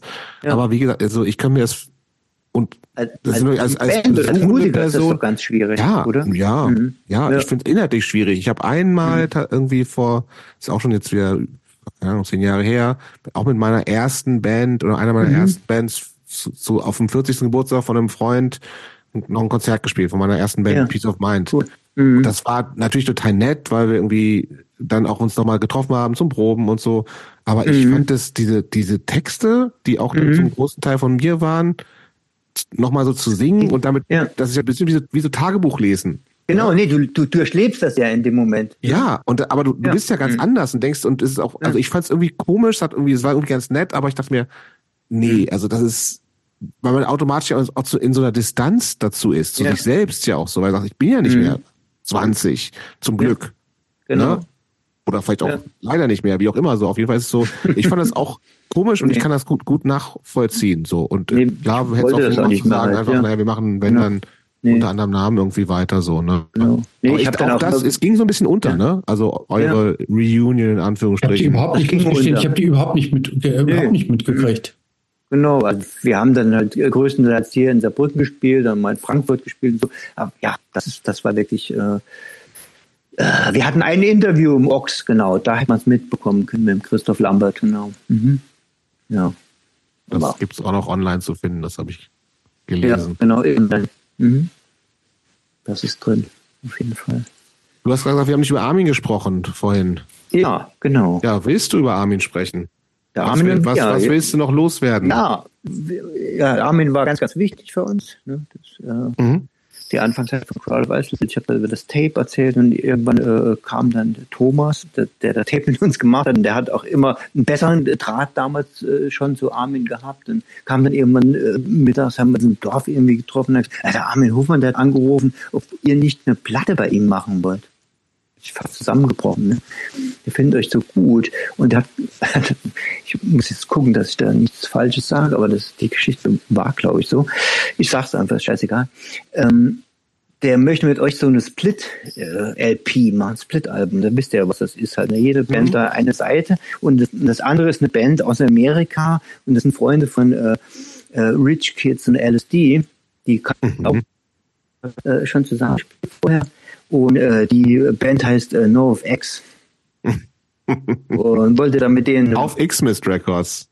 Ja, war geplant. Das war ein Traum gewesen, finde ich. Und äh, äh, wollte mit denen Split-LP machen halt. Ja. Und äh, ich habe die dann kurze Zeit später waren die das erste Mal in Deutschland. Ich habe die dann vor 15 Leuten, zahlenden Gästen im Jugendzentrum gesehen. Die waren auch nicht gut damals, ne? Wir, mir hat das nie irgendwas äh, gemacht, diese Musik. Aber egal, ne? wir hätten, haben wir gesagt, ja klar, machen wir dann Split. Äh, wir wollen hier was rausbringen, sau gut, der fragt uns halt. Ne? Und dann hat das, äh, so war irgendwie die Geschichte. Ich hoffe, ich sage da nichts Falsches. Ähm, ich habe das noch parat und das hat einfach nicht geklappt wegen der Entfernung. Man konnte nicht irgendwie Webmeeting machen und die waren ach sau unzuverlässig und Armin hat sich wohl auch mit Fat Mike da irgendwie angelegt. Das war das kann man sich gut vorstellen, das dass das nicht gepasst hat. Und er hatte dann auch überhaupt keinen und hat dann gesagt, ey, ihr hier, CEO, wollt ihr äh, eine ganze äh, Platte machen? Ihr habt doch sicherlich schon genug Stücke, dass wir dann ein Album machen können. Und wir haben dann gesagt, na klar haben wir genug Stücke äh, aufgelegt, schnell in den Proberaum noch ein paar Stücke machen. Wir hatten die natürlich nicht, diese Stücke. Und dann hat, hat er mich ins Studio eingeladen und das, äh, dann haben wir in Reutling die erste Platte aufgenommen halt. Ich glaube genau, übrigens, war, ja. Äh, äh, ganz kurz, aber ähm, ich glaube, war nicht auch NoFX auf irgendeiner Split 7 Inch mal drauf, die mit beim Trust oder so, bei beim einer Ox. ganz frühen Auflage. Beim Ox. Ich glaube, die haben auch mal eine Split mit, mit Drowning Roses. Mit Drowning Roses, genau. Ja. Mhm. Aber ich glaube, das war beim Ox, ehrlich gesagt. Bin ah. auch nicht hundertprozentig ja, sicher. Wir haben im Trust mal eine, eine Flexi, äh, Flexi-Disc erst, einen der ersten äh, Trusts mit, mit Jingle Lunch und E-Mails, genau. Mhm. War von jeder äh, Band ein Song drauf, genau. Das war eigentlich die erste Veröffentlichung. Ja, und dann, dann äh, klar, Armin war für uns so eine Art Mentor halt. Das war so, äh, ein großer Bruder, definitiv, der uns auch äh, supported hat, aber auch nie äh, irgendwie äh, so, äh, sagen wir mal, auf die Eisen gestiegen ist, so ihr müsst mhm. das und das machen, sondern einfach wollt ihr das machen, das finden wir gut und äh, das wird passen und äh, wir kennen uns ja schon länger und äh, es gab auch nie einen Vertrag oder irgend sowas halt, ne, sondern das war, weil, weil diese Freundschaft oder Bekanntschaft eh schon vorher da war, hat das einfach so funktioniert. Genau. Und, äh, natürlich der Kontakt hat irgendwann so ein bisschen abgerissen, aber äh, war auch, auch immer noch mal äh, da, dass man sich da irgendwie gegenseitig unterstützt hat. Ich habe natürlich auch Platten da bestellt, habe ihm mal geholfen, bei, irgendwie Bands halt äh, äh, Konzerte zu organisieren, dann auch hier im Saarland oder so. Ähm, genau, der Kontakt war immer da. Und mhm. natürlich waren wir jetzt auch alle ein bisschen bestürzt, weil das eine ganz wichtige Person war. Voll. Genau. Und jetzt äh, kommt jetzt demnächst die Platte mit Trust Issues, äh, die zweite LP raus und die werden wir auch Armin Hofmann dann ähm, widmen. Genau. Mhm. Ja, lass uns vielleicht ganz kurz, bevor wir noch dann so ein bisschen mal auf jeden Fall auch über mhm. den nicht nur Bandsachen auch reden, sondern mhm. eine mhm. Arbeit, Arbeiten. Mhm. Trust mhm. Issues ist seit wann eine Band? Seit äh, 2019. Mhm. Genau, haben wir angefangen halt, ja. Und was, ja. wie, was, was, also ich find, bin ein großer Fan. es gibt, es gibt eine LP, es mhm. gibt eine zweite, ist in Arbeit. Die ist schon aufgenommen, genau. Die wird jetzt Ballo bringt die raus, ne? Ballo bringt die raus, auch genau. sehr. Ja. Ähm, kannte ich auch gar nicht persönlich. Bis vor ähm, bis Dezember habe ich ihn das erste Mal getroffen in Hamburg beim Konzert von uns, ja. Mhm. Mhm wir haben irgendwann Kontakt gehabt und dann hat er dann gesagt, äh, wenn ihr noch niemand habt und, und, und ist, du erzählst, es ist aufgenommen halt und dann würde ich es auch gerne machen halt und ja, dann machen wir das doch einfach. Schön. Prima. Ja. Was äh, ist das heutzutage Band. für dich, diese Band? Also musikalisch ist es ja, also hätte das auch theoretisch, finde ich, vor 30 Jahren rauskommen können, Ja, im positiven genau. Sinne. Absolut. Ja, genau. Aber was, und klar, bist du jetzt Mitte 50, die anderen glaube ich auch nicht deutlich Auch. jünger. ja, ja, wir sind also. Äh, Was, was bedeutet dir heutzutage in so einer Band zu Ja. spielen, in so einer Rockband? so, also macht sozusagen? sowas von Spaß wie, wie noch nie, wie schon lange nicht mehr. Und äh, wir sind alle immer nur am Grinsen halt. Ne? Wir sind, natürlich sind wir Freunde, wir haben uns auch vorher schon, äh, wie gesagt, Kuschel von Crowd of Isolate spielt ja mit und, und der Ralf, äh, ja, mit dem ich auch schon ewig befreundet bin halt. Und war einfach die Idee, lass uns doch mal nochmal genau, gemeinsam Musik machen halt. Und äh, ja, und dann haben wir einfach angefangen, ohne irgendeinen Vorsatz. Und jeder hat irgendwie eine Idee mitgebracht und wir waren da einfach wahnsinnig äh, produktiv, haben, haben irgendwie gesagt, es gibt nur eine, eine Marsch, die wir uns auferlegen, wir machen in jeder Probe zwei neue Stücke halt. Und das haben wir dann einfach auch so hingekriegt. Und ja, es ist einfach, äh, was ist es für mich? Es ist einfach nochmal das äh, aufzugreifen, was, was für mich schon immer irgendwie wichtig war halt. Und äh, als wir das erste Mal mit, mit Trust Issues äh, dann gespielt haben, hat äh, Kuschel dann zu mir gesagt, äh, das, das ist es doch genau. Hast es gespürt wieder, hier zu stehen halt und genau dieses Ding zu machen. Genau in dem Moment merke ich, das ist meine Welt. Ne? Und, Mhm. und so habe ich es auch gesehen. Ich habe gesagt, ja, das ist einfach äh, schlecht zu beschreiben. Es ist einfach so, so, ein- so, ein- so ein äh, Gefühl halt plötzlich, dass das äh, wieder aufgefrischt wird, kann man ja einfach sagen halt, ne? nach all den Jahren äh, Untätigkeit, sage ich jetzt mal, Untätigkeit, zumindest mal in dem Bereich. Und äh, es macht einfach wahnsinnig Spaß und äh, Wie viel, wie viel Nostalgie ist dabei? wenig, ganz wenig. Nostalgie, absolut. Nee. Und vor wem ist, spielt äh, ihr so? Vor wem? Du, du Genau. meinst, das ist das Publikum noch älter als wir? oder? Nee, überhaupt nicht. Also ähm, wie, wie, wie, ähm, wie, kommen, wie kommen die auf euch? Also w- was, was ist so eure, was ist so eure Crowd? Mhm. Ja, vi- vieles äh, entsteht natürlich dann auch wieder über Kontakte, die es schon lange gibt. Das sind natürlich dann auch Leute in un unserem Alter, die wir auch schon länger lange kennen und auch schon länger, die schon länger in der Szene irgendwie aktiv sind, was Mhm. das äh, Booking und so weiter angeht. Ähm, aber vom Publikum will ich echt sagen halt, dass es schon äh, absolut gemischt ist. Also ich hatte am Anfangs die Befürchtung, da kommen irgendwie nur Ü50 Mhm. oder so, die uns alle kennen und auch Ist alle nicht so. irgendwie. Äh, nee, es ist nicht so. Auch in Cool. Saarbrücken äh, äh, viele junge Leute, nicht nur, auch nicht nur Männer, genau, das Thema hatten wir eben auch schon halt, die einfach sagen, ja, das macht total Spaß, euch zuzuschauen und boah, ja, man kann es ja einfach sagen, äh, das fühlt sich total ehrlich an. Das ist kein, das ist kein Schmierentheater hier. Das ist kein äh, alte Männer machen Rockmusik langweilig, was mich auch total langweilt, sowas halt. Ne? Mich mal an- anschauen. Ich möchte auch nicht al- alte äh, äh, Männer äh, wollen hier äh, auf der Bühne rocken. Das mich über, über läuft mir äh, eiskalten Rücken runter halt. Ne? Nee, es soll einfach Spaß machen, es soll ehrlich sein. Wenn es schlecht ist, dann äh, lass mal es sein oder so. Mhm. Texte kommen von dir? Texte kommen von mir, ja. Gibt es da irgendwas, wo du sagst, das ist so ein, auch das, das nutze ich so auch als, also wa- was du- willst du ausdrücken mit den Texten? Mhm. Welche, welche Rolle spielen die heute für dich? Äh, fast noch eine größere Rolle als früher. Die Texte sind eine, eine Wahnsinns, ich habe gewusst, dass ihr die Frage stellt oder so, ein bisschen überlegt, Wahnsinnsreflexion halt einfach von, von meinem Leben, von immer nur von meinem Standpunkt, äh, so ein. Abgleich, äh, äh, wie, wie, wie hat sich meine Einstellung zum Leben, zur Gesellschaft äh, verändert oder hat sie sich einfach nicht verändert? Was ist immer noch genauso übel, wie es früher schon war? Ne? Immer, und auch so, so äh, in sich selbst mal so reinzuschauen, wenn man schon so relativ persönliche Texte hat, äh, äh, äh, wo stehe ich denn jetzt halt? Ne? Stehe ich auf der Seite oder stehe ich auf der Seite? Viele Sachen sind auch sehr politisch oder auch, ja, vielleicht manchmal auch radikal oder so. Ähm, ich, ich, ich sauge einfach auf die Themen halt und, und notiere ständig halt irgendwas mit halt und, und äh, merke mir witzige Sätze, die ich irgendwo lese, die da hinpassen zum Thema und ja, es ist eine, eine ständige Reflexion quasi. Und das, das, das ist irgendwas, was ich auch brauche halt, ne? weil du eben gesagt hast, kannst du auf die Bühne gehen, halt Lieder singen, die du mit 16 geschrieben hast oder so. Nein, weil jeden Moment, wo, wo ich dann auf der Bühne stehe und das äh, äh, äh, Lied äh, mit der Band spiele halt, ähm, ja, habe ich ein Bild vor Augen halt, ne? Und, und durchlebe ich irgendwie das Thema. So. Mhm. Mhm.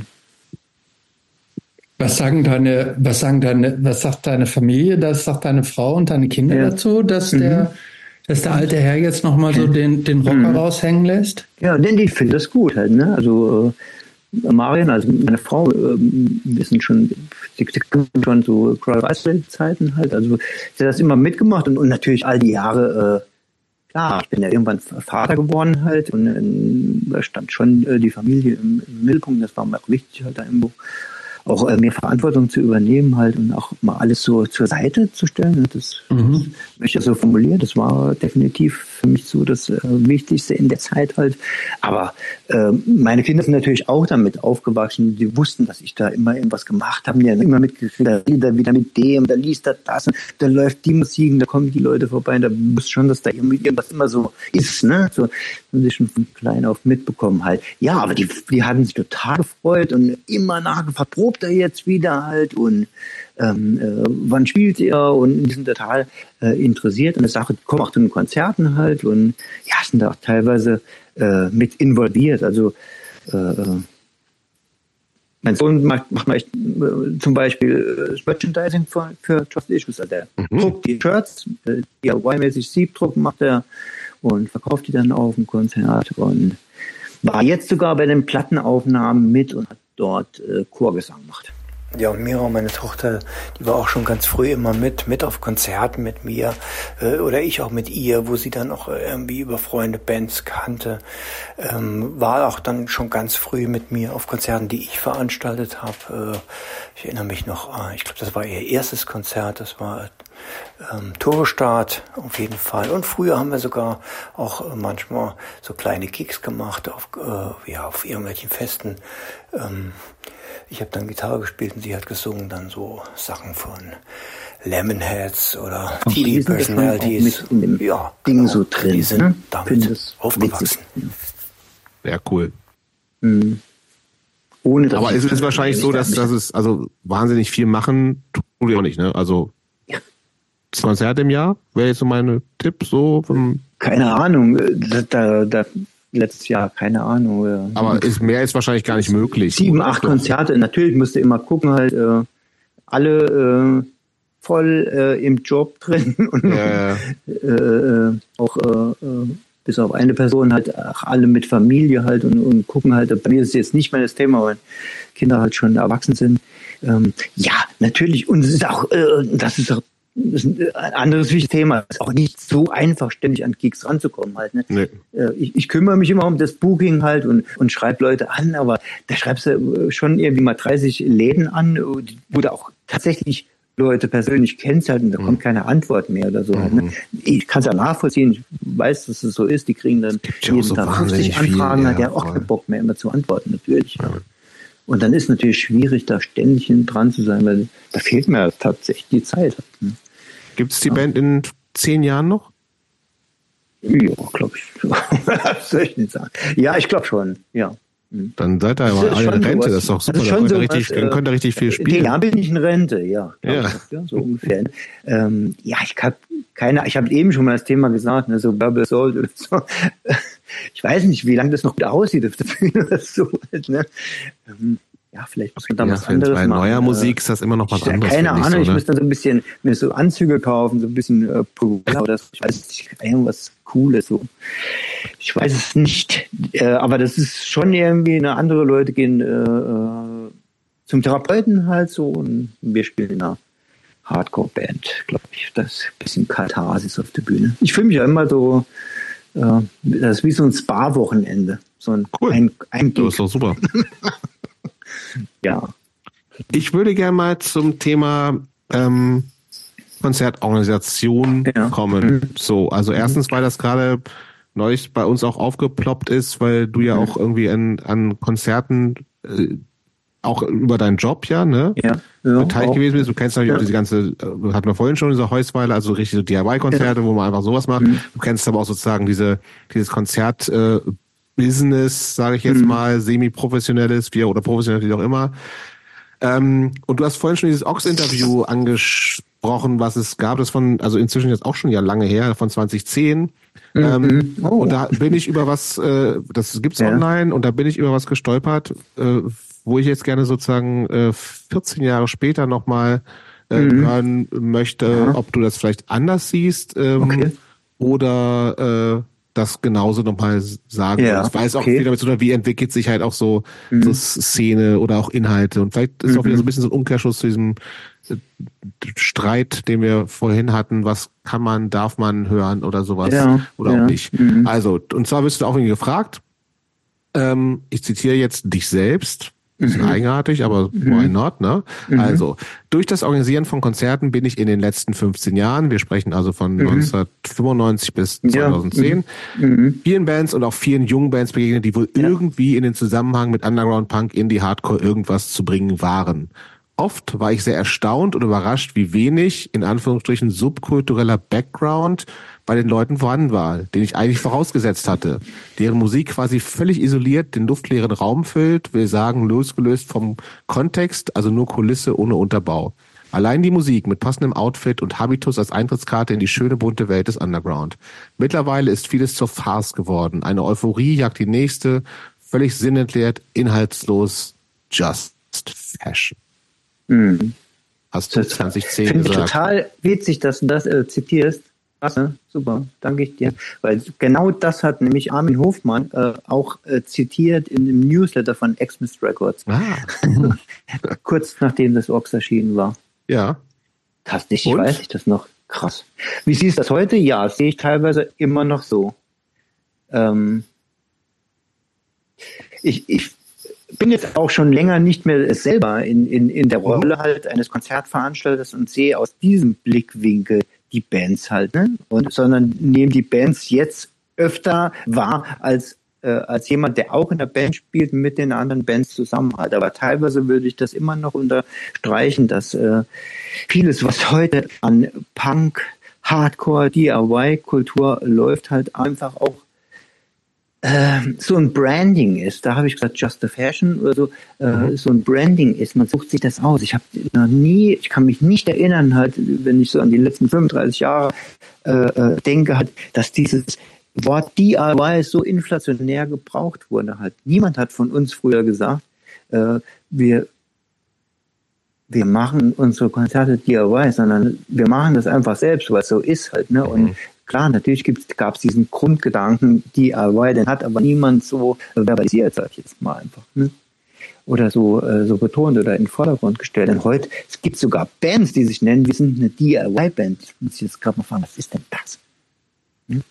Als könnte man sich das bei Etsy bestellen irgendwie, hm. dieses DIY an die Jacke kleben halt und sagen, wir sind jetzt auch dabei, hey, hey, hey, DIY or die.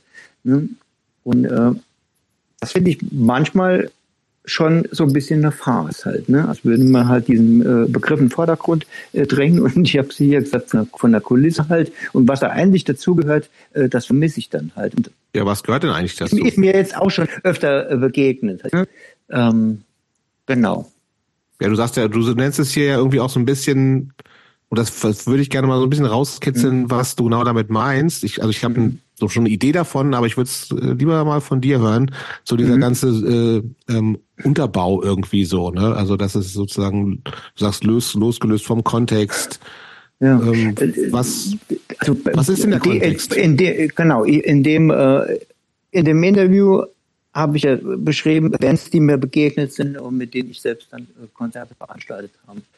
Ähm, früher war so ein äh, Grundgedanke, so eine Intention, die, die so ein bisschen unausgesprochen war, äh, ähm, ähm, wie das Ganze angegangen wird, wie wir das Ganze verstehen geht, wie man das, das, den ganzen Mikrokosmos äh, Musik machen versteht und äh, wie man das nach draußen bringt, dass es da so, so einen Konsens gab halt auch in der Szene halt und äh, den hatte ich oft vermisst halt. Ne? Da hatte ich dann doch noch erkannt, okay, da ist eine Band, die ist da unheimlich zielstrebig, die hat ja irgendwie schon einen Businessplan in der in der Tasche, dann äh, früher, früher war es auch so, dass, dass es dann auch so eine politische oder gesellschaftskritische Grundhaltung gab, äh, mhm. über die man sich nicht lange unterhalten muss, sondern die war einfach da. Oder auch so, so einfach mal so ein äh, Thema was mir jetzt relativ nah ist, äh, Vegetarismus oder Veganismus halt, ne, war schon, äh, äh,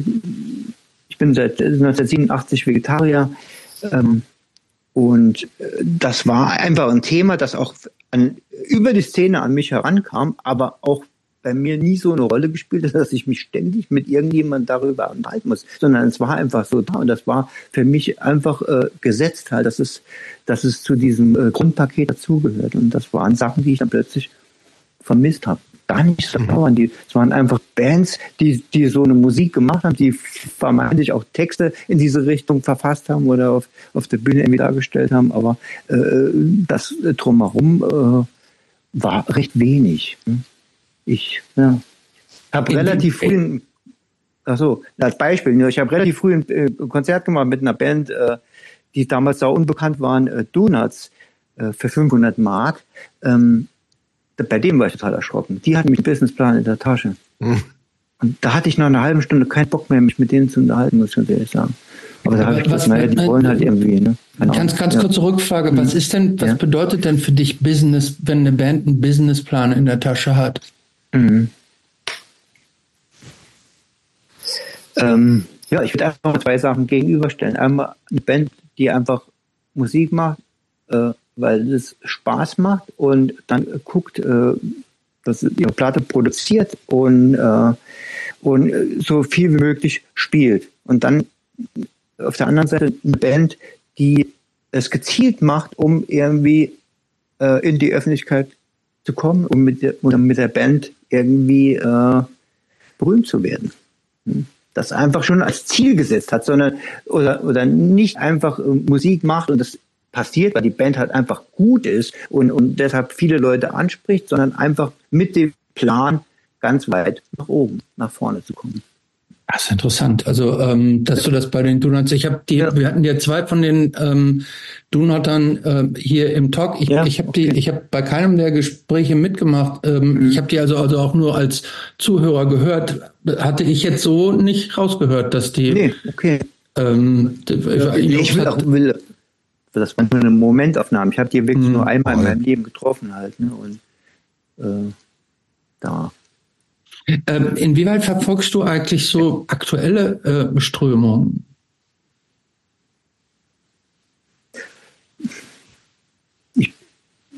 äh, ja, ich bin natürlich auch im Internet unterwegs. Ich äh, schaue mir äh, viele Sachen an, ich lese viele Sachen nach.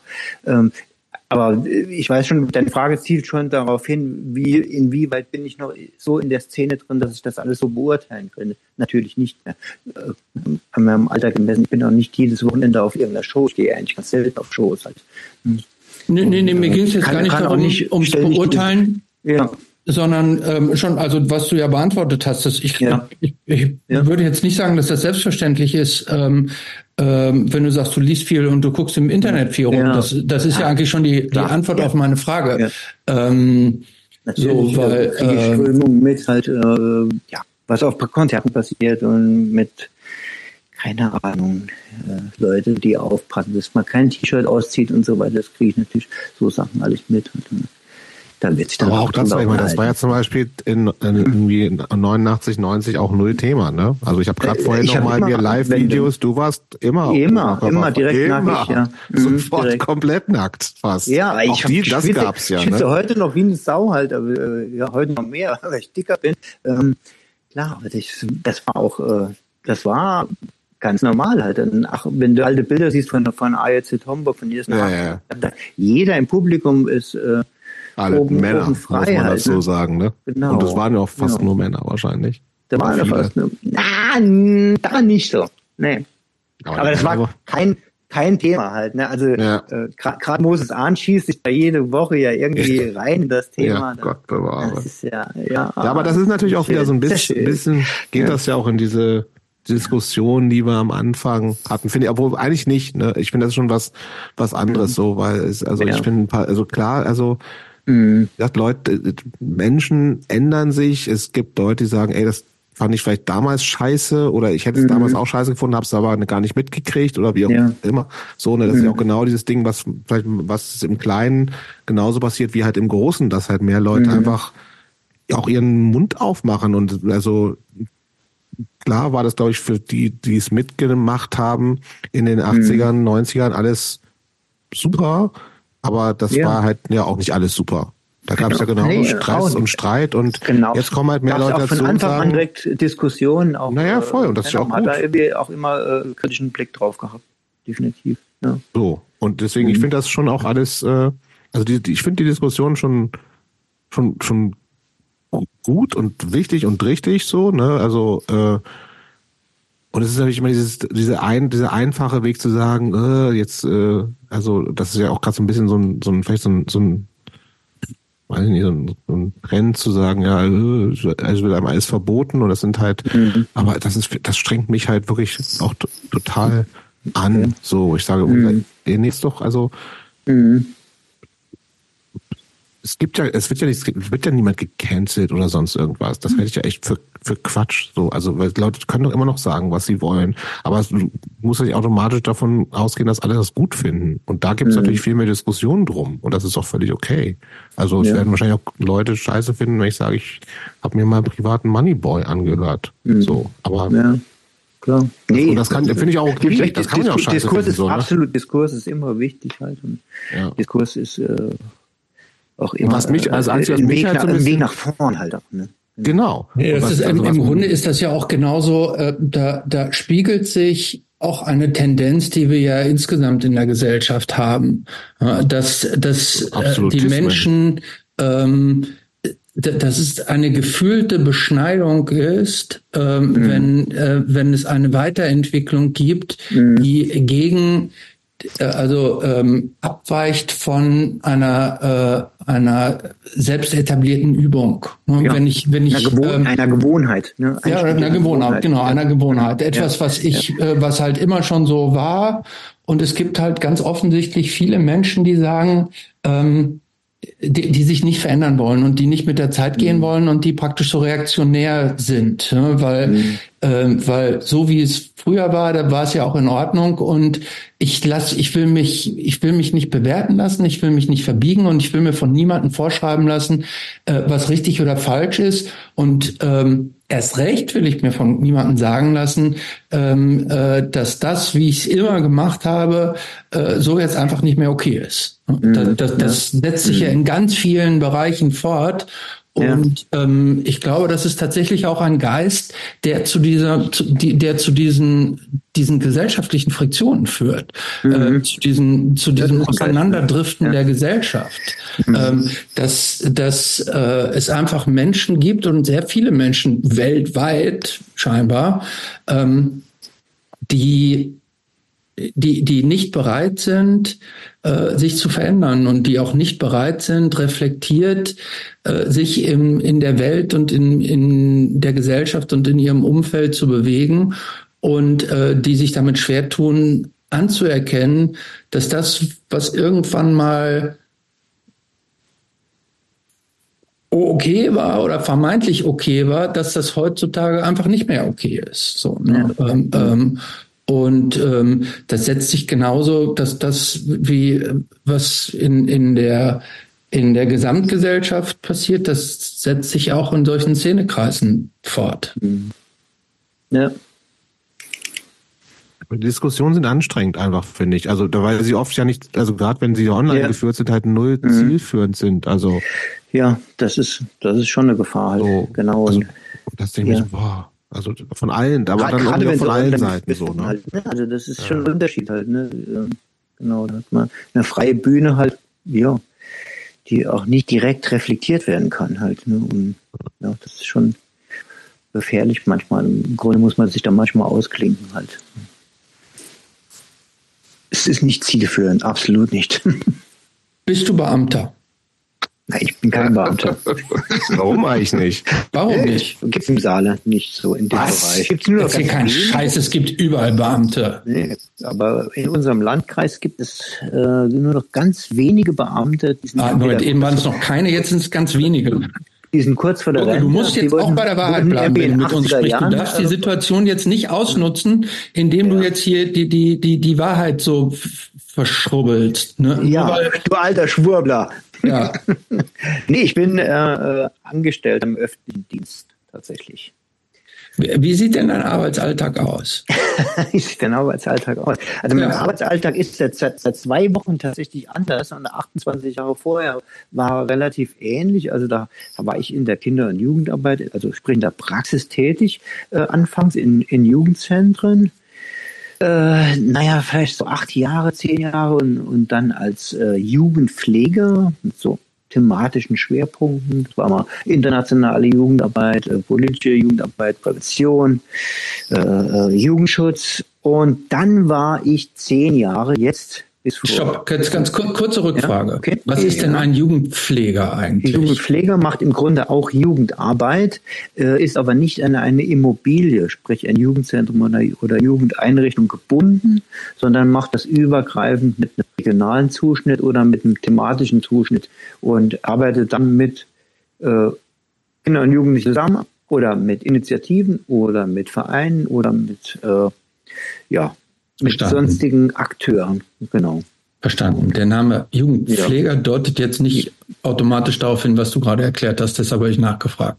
Ja, ist, ist auch ist ein bisschen äh, überalteter Begriff, der bei uns halt irgendwie noch äh, eine Rolle spielt, aber im Grunde nicht aussagt, was man tatsächlich macht. Halt. Und genau, ich war dann thematischen Schwerpunkten dann auch unterwegs, auch ganz viel Jugendkulturarbeit, also Szene, äh, Szene ne? Unterstützung, genau, also Konzerte organisieren, das, das, fing auch im Jugendzentrum schon an halt und äh, natürlich, ne, war das ein Baustein, äh, ist das ein Baustein der Kinder- und Jugendarbeit, Jugendkulturarbeit, war auch schnell mein Steckenpferd, war natürlich naheliegend, das wollte ich auch, darum ging es, darum habe ich überhaupt in diese Richtung studiert und habe das auch relativ schnell aufgegriffen, aber so aufgegriffen, dass ich halt den Szene äh, äh, den Subkulturen halt immer Raum gelassen habe, äh, ihre Sachen dort zu veranstalten, mitunter auch mit mir zusammen. Und teilweise waren das halt bei mir dann auch äh, in den größeren Jugendzentren dann halt auch größere Geschichten. Ich hatte eben jetzt erzählt von, von Donuts halt, die waren, ja, das war, war ganz am Anfang eigentlich so, da waren die mit Sam M unterwegs und mhm. Paratype 11. Cool Savage irgendwann mal äh, gebucht?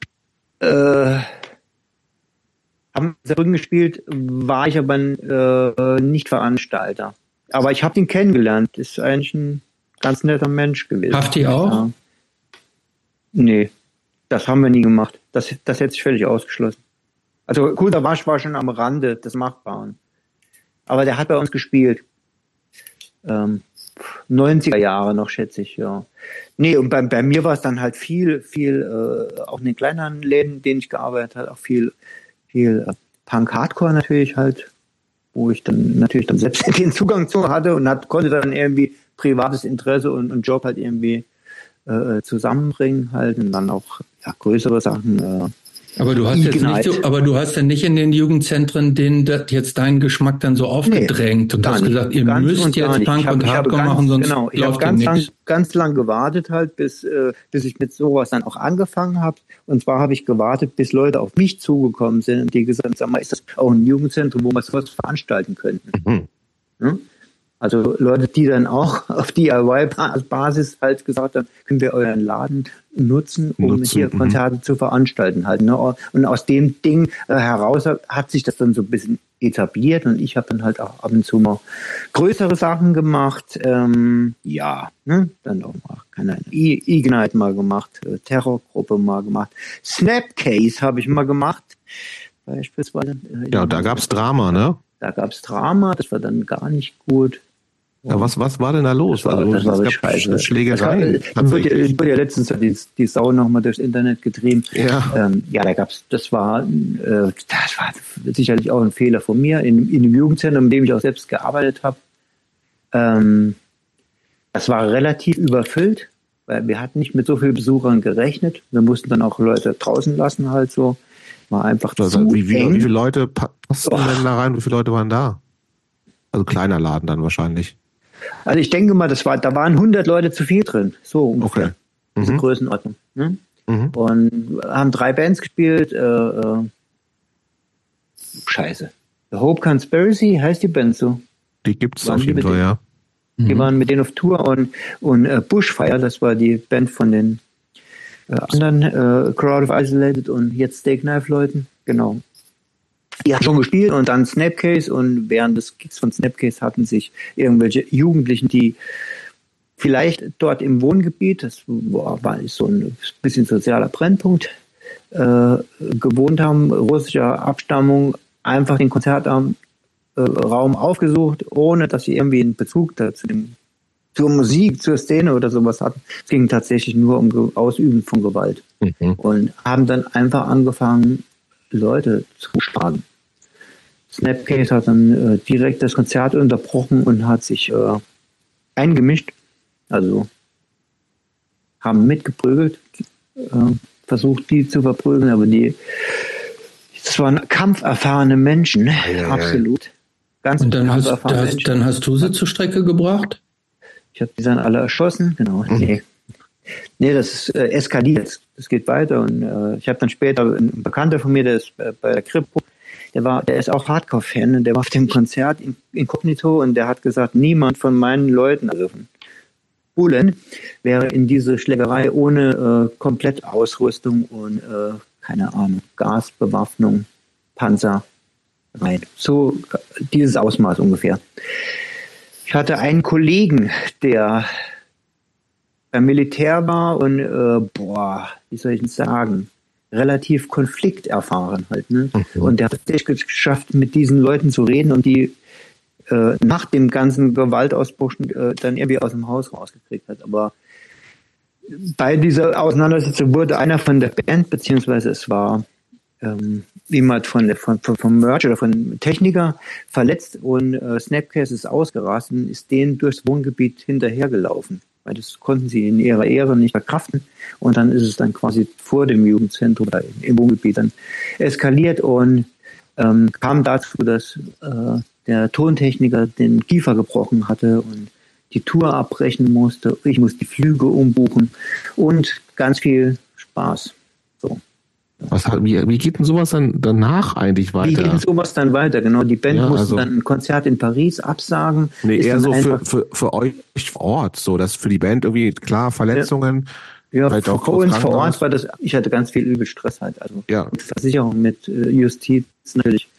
Ähm, rauszubekommen, wer da, es wurden Aufnahmen gemacht, wurde auch damals schon, hat irgendjemand das gefilmt gehabt, und, okay. aber man hat die nie zur Strecke gebracht, man hat nie rausbekommen, wer das war, das waren keine Leute aus diesem Umfeld. So. Also die hattet ihr äh, vorher auch nicht wirklich, ihr nee, kanntest die niemand auch nicht oder niemand kannte die vom ja, Krass, okay. Das war ganz, ganz übel, äh, ja, ich hatte dann äh, auf der Arbeit natürlich total viel Stress, warum hast du mich gehabt, äh, warum äh, äh, waren da zu viele Leute drin, warum war zu der Zeit äh, glaube ich, niemand mehr an der Kasse. Das war schon, wie gesagt, Snapcase hat dann als dritte Band schon ja, angefangen. Dann macht man die Kasse irgendwann ja dicht. Ne? Da ist die Kasse dicht halt, ne? Und äh, ja, und hat dann auch, äh, äh, ich muss gerade überlegen, wer hat das, wer hat das Booking gemacht? Äh, Destiny, genau. Mhm.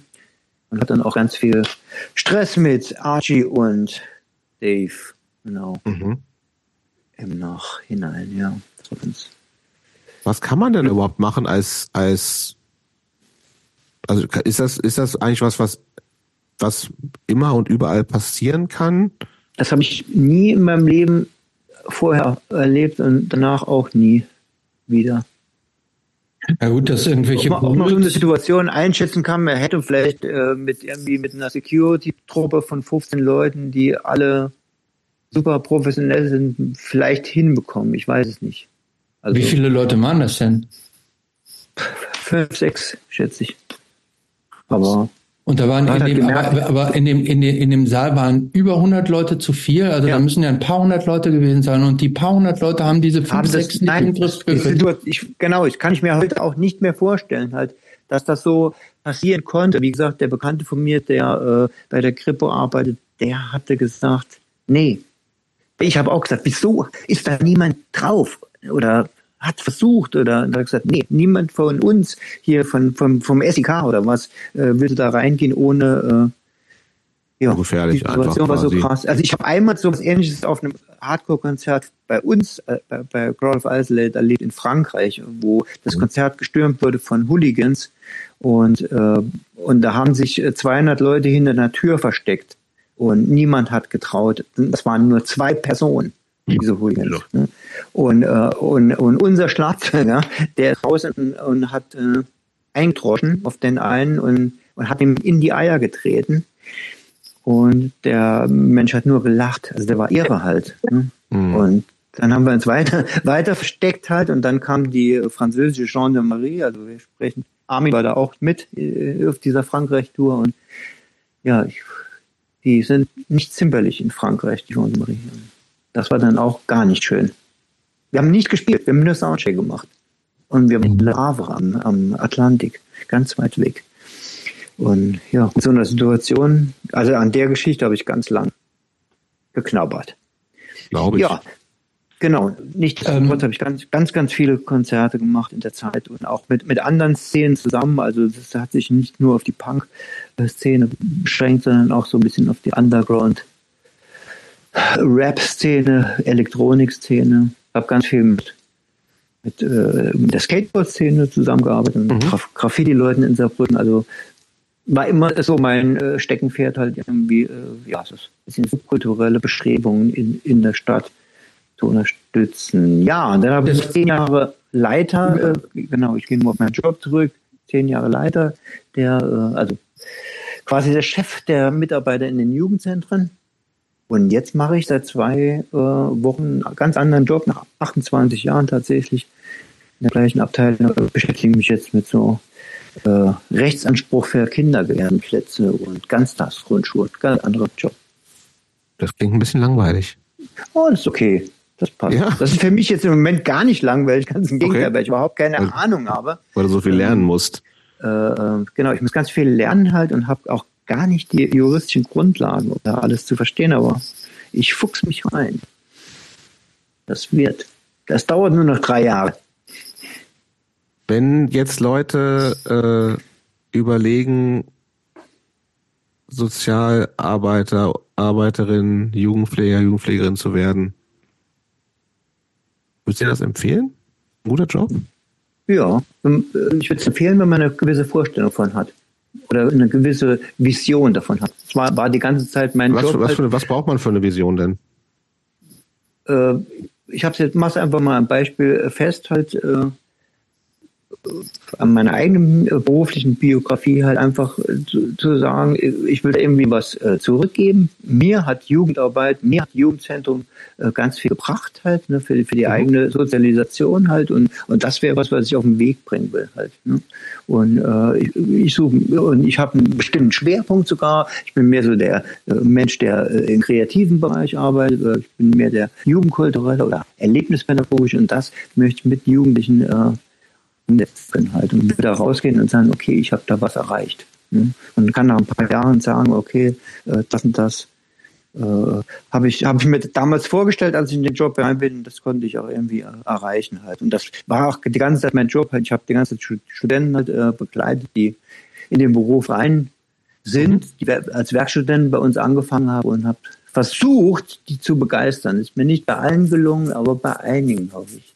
Ja, ich kann nur dazu raten, ne, wenn man das, wenn man irgendwie äh, eine Vorstellung hat und dafür brennt, dann soll man das unbedingt machen und man kriegt, also zumindest bei uns, kriegt da immer einen Job, das ist total gut im Moment. ähm, kriegt auch Geld. Aber, ähm, aber es wird ja häufig, ähm, oder so, so, so nehme ich das zumindest wahr, äh, dass äh, gerade dass ja auch sehr viel gespart wird überall an Ecken, allen, mhm. allen Ecken und Kanten. Ja. Ähm, also auch gerade jetzt so was äh, so soziale Jugendeinrichtungen ja. und so weiter mhm. anbelangt.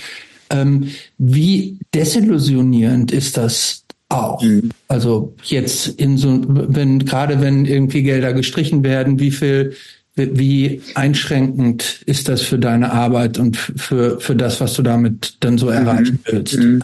Einschneidend ist auf jeden Fall halt immer, wenn Gelder gekürzt werden, dazu kann ich auch nochmal gleich was sagen, aber ist halt immer, ähm, dass man sieht von außen, von Politik und Verwaltung kommt das natürlich ähm, welchen Stellenwert Kinder- und Jugendarbeit hat. Ne? Es gibt gewisse Pflichtaufgaben, halt wie jetzt Kindergärten oder Schulen halt, äh, für mhm. die ist, ist Geld da. Das ist auch total wichtig. Bildung ist total wichtig, aber auch zur Bildung gehört aber auch äh, informelle Bildung, die halt in, in Kinder- und Jugendeinrichtungen stattfindet halt. Und, und der Stellenwert, der, äh, der zeigt sich dann oft halt an diesen Kürzungen halt, wie, ja, wie viel Wichtigkeit man dem Ganzen dann zumisst halt. Und manchmal ist es halt total wenig halt. Wobei ich jetzt von meinem Standpunkt, ich hab, arbeite bei der, bei der, beim Landkreis, bei der Kommune halt, ähm, da wurden auch, gab es auch Kürzungen von 10 Prozent, jetzt auch nochmal ganz aktuell im, im letzten Jahr. Ähm, aber wir können uns nicht beklagen, ich kann einfach sagen, für die Kommunal kommunalen Jugendzentren zumindest gilt, dass da immer noch genug Geld da ist, Budget, was Personal angeht und was auch Sachkosten angeht. Für die Jugendzentren in Selbstverwaltung. da gibt es im Saarland komischerweise ganz viel. Ich glaube 120 Stück Jugendkassen und äh, Jugendzentren für so ein kleines Flächenland. Da wird es dann oft, oft, schwierig halt. Ne? Dass die, die müssen dann gucken, wo kann man Förderanträge stellen. Die müssen an uns herantreten, wie können wir uns irgendwie finanziell unterstützen halt. Ne? Und das finde ich dann gerade so in den kleinen Orten, in den ländlichen Gebieten oft sehr schade, weil es da engagierte Leute gibt und da äh, aber das dann natürlich an der Kohle halt, die das irgendwie weitermachen können, da richtig gut weitermachen können. Das hm. finde ich halt auch ähm, äh, äh, erschreckend halt, dass dem nicht so viel äh, beigemessen wird. Ne? Äh, gibt es eine Sache, wo du, die, auf die, die du auf den Punkt bringen kannst, die dich frustriert in deinem Job? Nee, Gut, okay, Antwort, das ist ja beantwortet. Also, also ich, ich spreche jetzt mal für den Job als E-Mitarbeiter. Bei den anderen kann ich noch nicht äh, äh, so viel sagen, weil ich das sehr kurz. Was mich frustriert in dem Job, nein, kann ich tatsächlich nicht sagen. Ich, äh, ich habe da ja auch jetzt den Entschluss gefasst gehabt, mir geht's da eigentlich gut, ich mache den Job gerne halt. Ich bin mache seit 28 Jahren den Kram, ich weiß ja von, von was ich rede halt. Ich bin da äh, so ein bisschen free halt, ne? Und äh, äh, ich kann das oder so, ne? Und äh, aber ich muss jetzt trotzdem mal was anderes machen. Halt. Ich werde jetzt noch bis zur Rente noch zehn Jahre arbeiten. Ich müsste einfach mal noch was anderes machen. Ich brauche noch irgendwie eine Herausforderung. Aber mir hat das, was ich die ganze Zeit gemacht habe, total Spaß gemacht. Mir bis zum Ende halt. Aber ich mache jetzt trotzdem was anderes. Ne? Gut. Genau. Aber frustriert hat mich nie was. Also ich hatte da auch nie die Illusion halt, dass ich da die heile Welt in, in einem äh, Jugendzentrum herstellen kann, halt, ne? in dieser Bubble. Und wenn, wenn du diese Illusion nicht hast, dann wird auch nicht so schnell enttäuscht. Halt, ne? Natürlich ist man manchmal enttäuscht. Ähm, Jobs, wir haben hier im, das ist im, Tagesgeschäft, ja. Mhm. Jobs, wir haben hier im, im Skript haben wir, ist das ein äh, Hörer, Höreranfrage von Patrick? Ja. Patrick, ja, wir hatten so ein bisschen gefragt, äh, ob es noch noch Fragen gibt. Das kam die Frage, aber ich finde, du hast es so ein bisschen schon beantwortet. Mhm. Wie politisch sollte Jugendsozialarbeit sein oder Jugendarbeit sein? Definitiv. Ja. Wird immer, immer ja. politisch sein halt, ne? Ich würde mal sagen, ähm, Jugendarbeit ist von ihrem Grundgedanken, wenn man so die historische äh, Entwicklungsgeschichte betrachtet, nach dem Zweiten Weltkrieg schon per se politisch, weil es ging von Anfang an ganz klar um demokratische Bildung oder politische Bildung äh, in dem Bereich und Jugendzentren sind Räume, in denen man sich äh, im Grunde durch das äh, Mitmischen äh, politisch äh, engagieren kann und ja, sowas wie ein Demokratieverständnis ähm, durch das Mitwirken erlernen kann. Aber es ist ein bisschen auch die Frage, was ist, was, was, ja, und was ist denn, was ist denn nicht politisch, außerdem gleichzeitig, ne, so ein bisschen?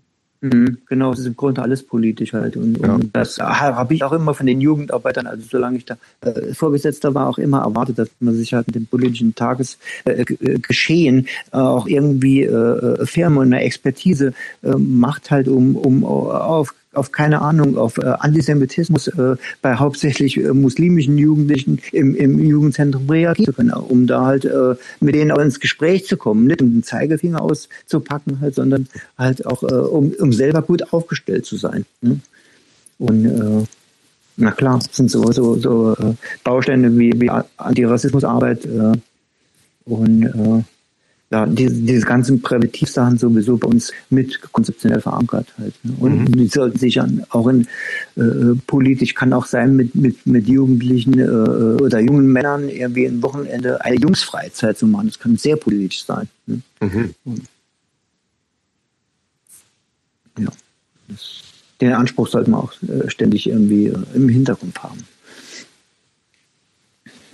Was Kontrolliert euch da eigentlich irgendjemand äh, die, diese politische ja. Ausrichtung?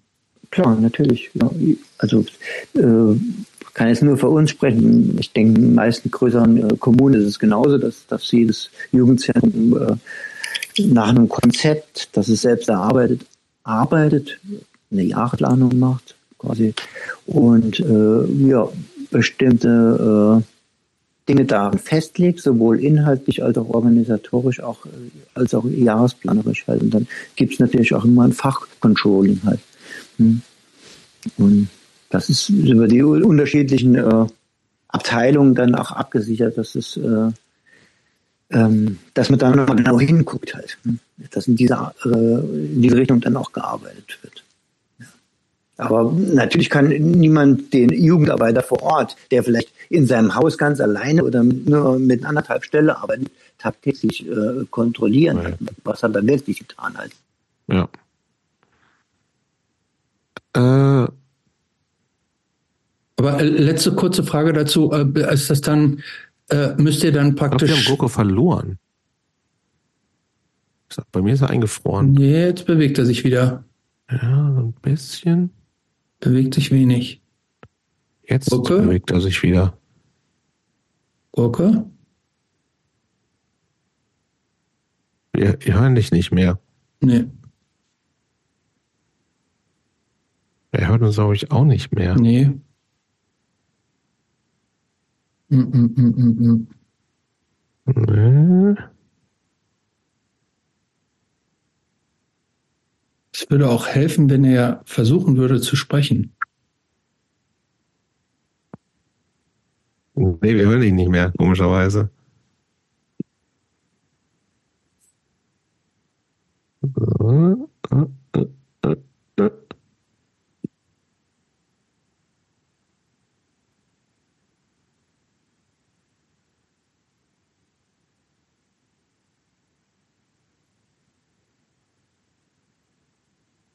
So, also nur für unsere ZuhörerInnen, ähm, Gurke ist gerade eingefroren. Wir sehen, er, kann, wir sehen ihn noch im Bewegtbild, aber er spricht nichts. Und er hört uns auch offensichtlich nicht. Ähm, nee, er hört auch nichts, genau, schreibt er uns gerade hier im Chat.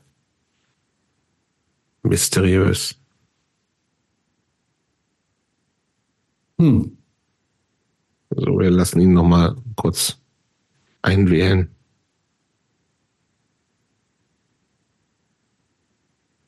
So. Ich schreibe ihm jetzt raus, Ausrufezeichen und wieder rein. Ich bin's anstrengend heute, Christopher. Was? Den Abend für mich so schuldig. Ja, das ist nicht meine Schuld, Jobst. Nee, doch, nee. irgendwie schon. Nee, ja. Das will man wohl nochmal hören dürfen, liegt ja so ein bisschen die Zeit auf uns sogar, aber das ist. Was hast du? So im, im Pendant zum, das wird man wohl nochmal sagen dürfen, das wird man ja wohl nochmal hören dürfen. Ja. ja.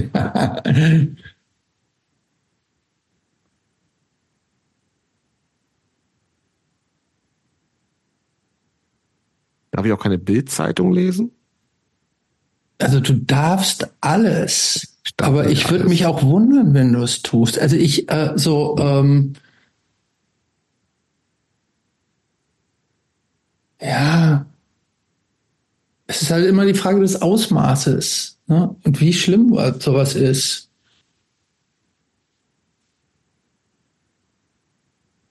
Hier ist ein gutes Beispiel die äh, Bildzeitung. Also ähm, ja. aber ich finde, man sollte sich wenn du, wenn du, wenn du an der Bushaltestelle eine Bildzeitung findest und da drin liest, ja, würdest du dir die kaufen? Finde ich das schon auch. Manchmal im Urlaub habe ich mir auch schon mal eine Bildzeitung gekauft. So. Burke, bist du wieder da? Wir hören dich immer noch nicht. Was ist da los? Er hat einfach sein Mikrofon kaputt Vielleicht gemacht. oder? Stummschaltung.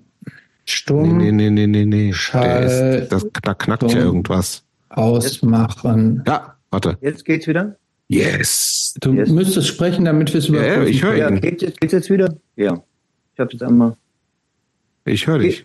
Okay, gut, prima. Prima. Christopher, du nicht doch. Doch, ich höre ihn auch. Okay, Ja. gut. Okay, prima. Niemand weiß, Genau. was da los war. Wer kauft sich die Bildzeitung im Urlaub? Ich? Oder hab Ja, schon okay. mal. Ja. Also ich habe mir auch schon mal, Nee, das will ich, Ja. ich, ich bin da jetzt auch kein Heiliger. Ich habe mir in meinem Leben auch schon mal, Eine Bildzeitung gekauft. ja, aber das, das kann man tatsächlich an einer Hand abzählen, vermutlich.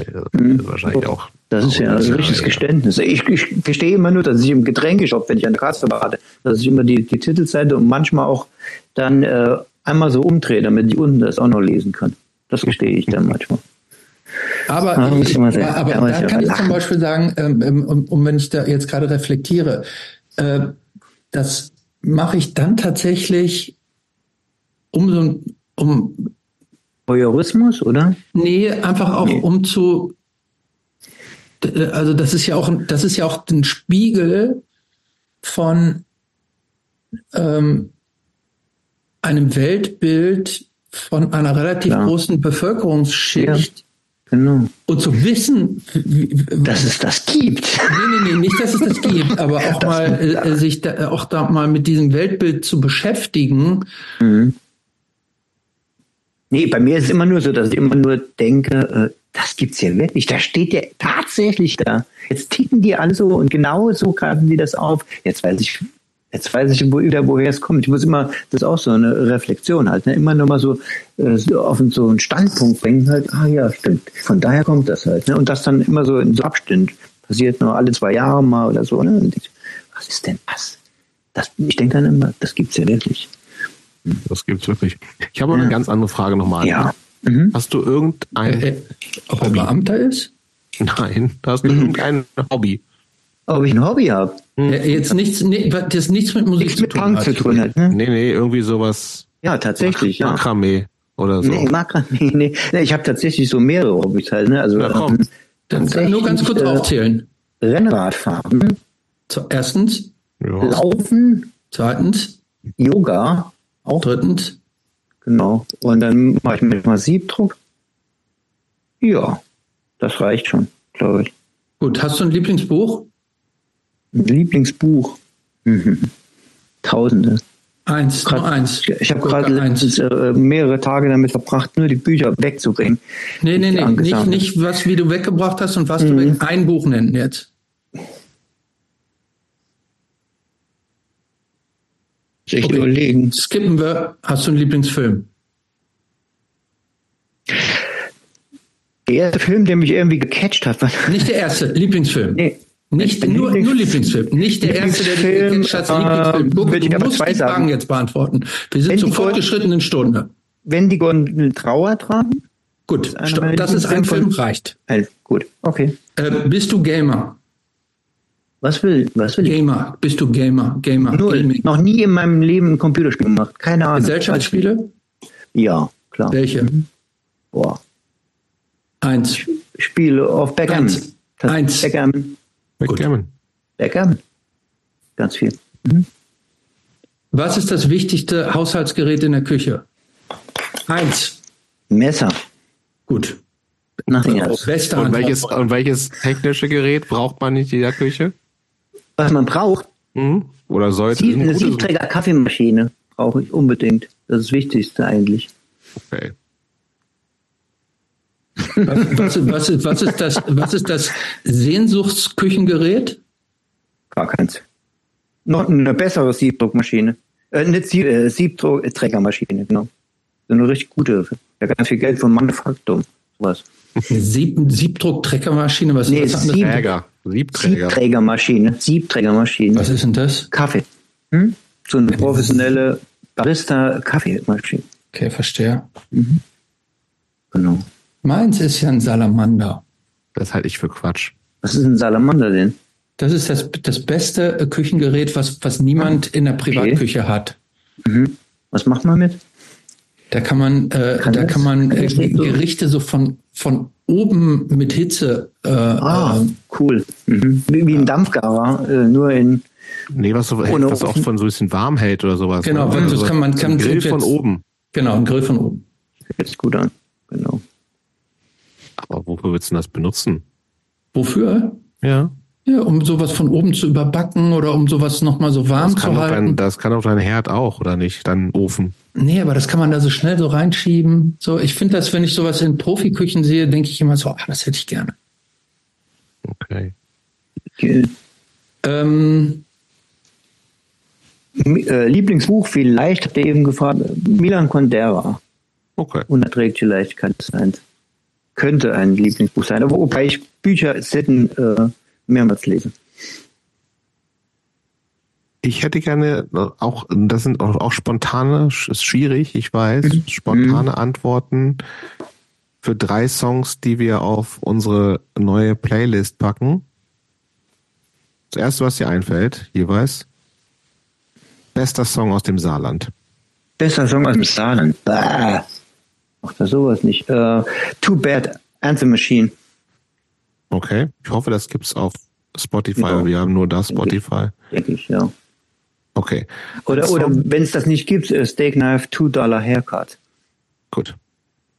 Eins von beiden packen wir drauf. Oder komm, beide. Wir sind mal nicht so. Die beiden besten Songs aus dem Saarland sind das einfach. Und kein Band, in der ich mitgemacht habe. Okay, Da kommen wir noch zu. Pass auf. egal, egal. Ja, äh, zweites, ein Song, den alle aus deiner Familie, du, deine Frau, deine Kinder Kennen, gut finden. gut finden, äh, boah, äh, Joe Strummer in the Mescaleros, äh, Coma Girl. Okay. Und dann der Song, ein Song, den du gut findest, bei dem du singst. bei dem ich singe. Mhm.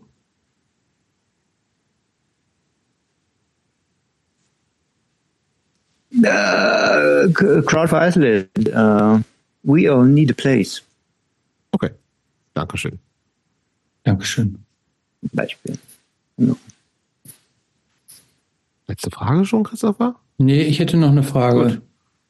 Gucke, wenn Mhm. ich dir einen Wunsch erfüllen könnte, und ich kann viele Wünsche erfüllen, was wäre das? Ein, ein, jetzt auf den Punkt, ein Wunsch. Ein Wunsch. Drei, zwei, eins. Ha- Hat das mit, soll es was mit der Band zu Nee, tun nee, haben? keine oder so? Rückfragen. Okay, äh, Trust Issues, zwei Wochen äh, Tour äh, durch Europa. Drei Wochen. Was soll ich dann mit dir? Soll ich die organisieren? Soll ich die Ja, bezahlen? genau. Soll ich die buchen? Alles organisieren, alles organisieren, buchen. Du bi- bist der Bucher. Okay. Machst du das jetzt, Christopher? Nee. Der fängt jetzt morgen an. Das ist kein, Jahren. das ist doch hier kein Wunschkonzert. Ne? Es war ja nur eine Frage. Habe ich jetzt gerade so rausgehauen. Genau. Genau. So. Ich Genau. werde jetzt im Anbetracht der Zeit, ich werde langsam echt müde. Ja, so lange war ich schon lange nicht mehr wach. ich gehe auch immer früh ins Bett. Ähm, was würde der 15-jährige Gurke über den Herrn Hammer denken, wenn er den jetzt treffen würde?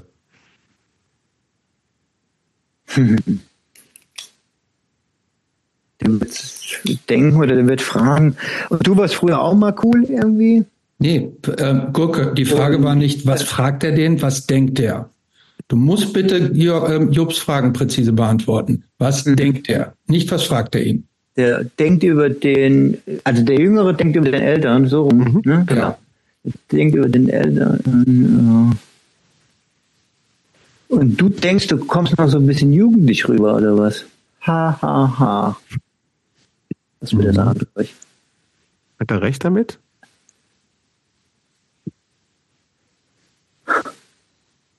Nö. Aber das hätte der 15-Jährige auf jeden Fall gesagt. Wahrscheinlich noch viel Schlimmeres. Genau. Und würdest, was würdest du dem 15-Jährigen noch so mit auf den Weg geben? für seinen Lebensweg? Was würde ich dem 15-Jährigen mit auf den Weg geben? Äh, ich, ich ja, ver vergess, vergess nie deine Ideen und äh, äh, folge deinen Träumen. Aber ist ganz dumm, aber ist tatsächlich. Nee, das war jetzt ein das, Kalenderspruch. Das, das, war jetzt ein Kalenderspruch. Nee, ähm, nee ist, aber, ähm, ist aber so. Was, genau. du, was, du musst ihm jetzt eine Lass dich nicht von deinem Weg abbringen. Gut, du musst ihm jetzt noch eine Sache ins Ohr ja. flüstern, die er anders machen soll, als du sie gemacht hast. Oh.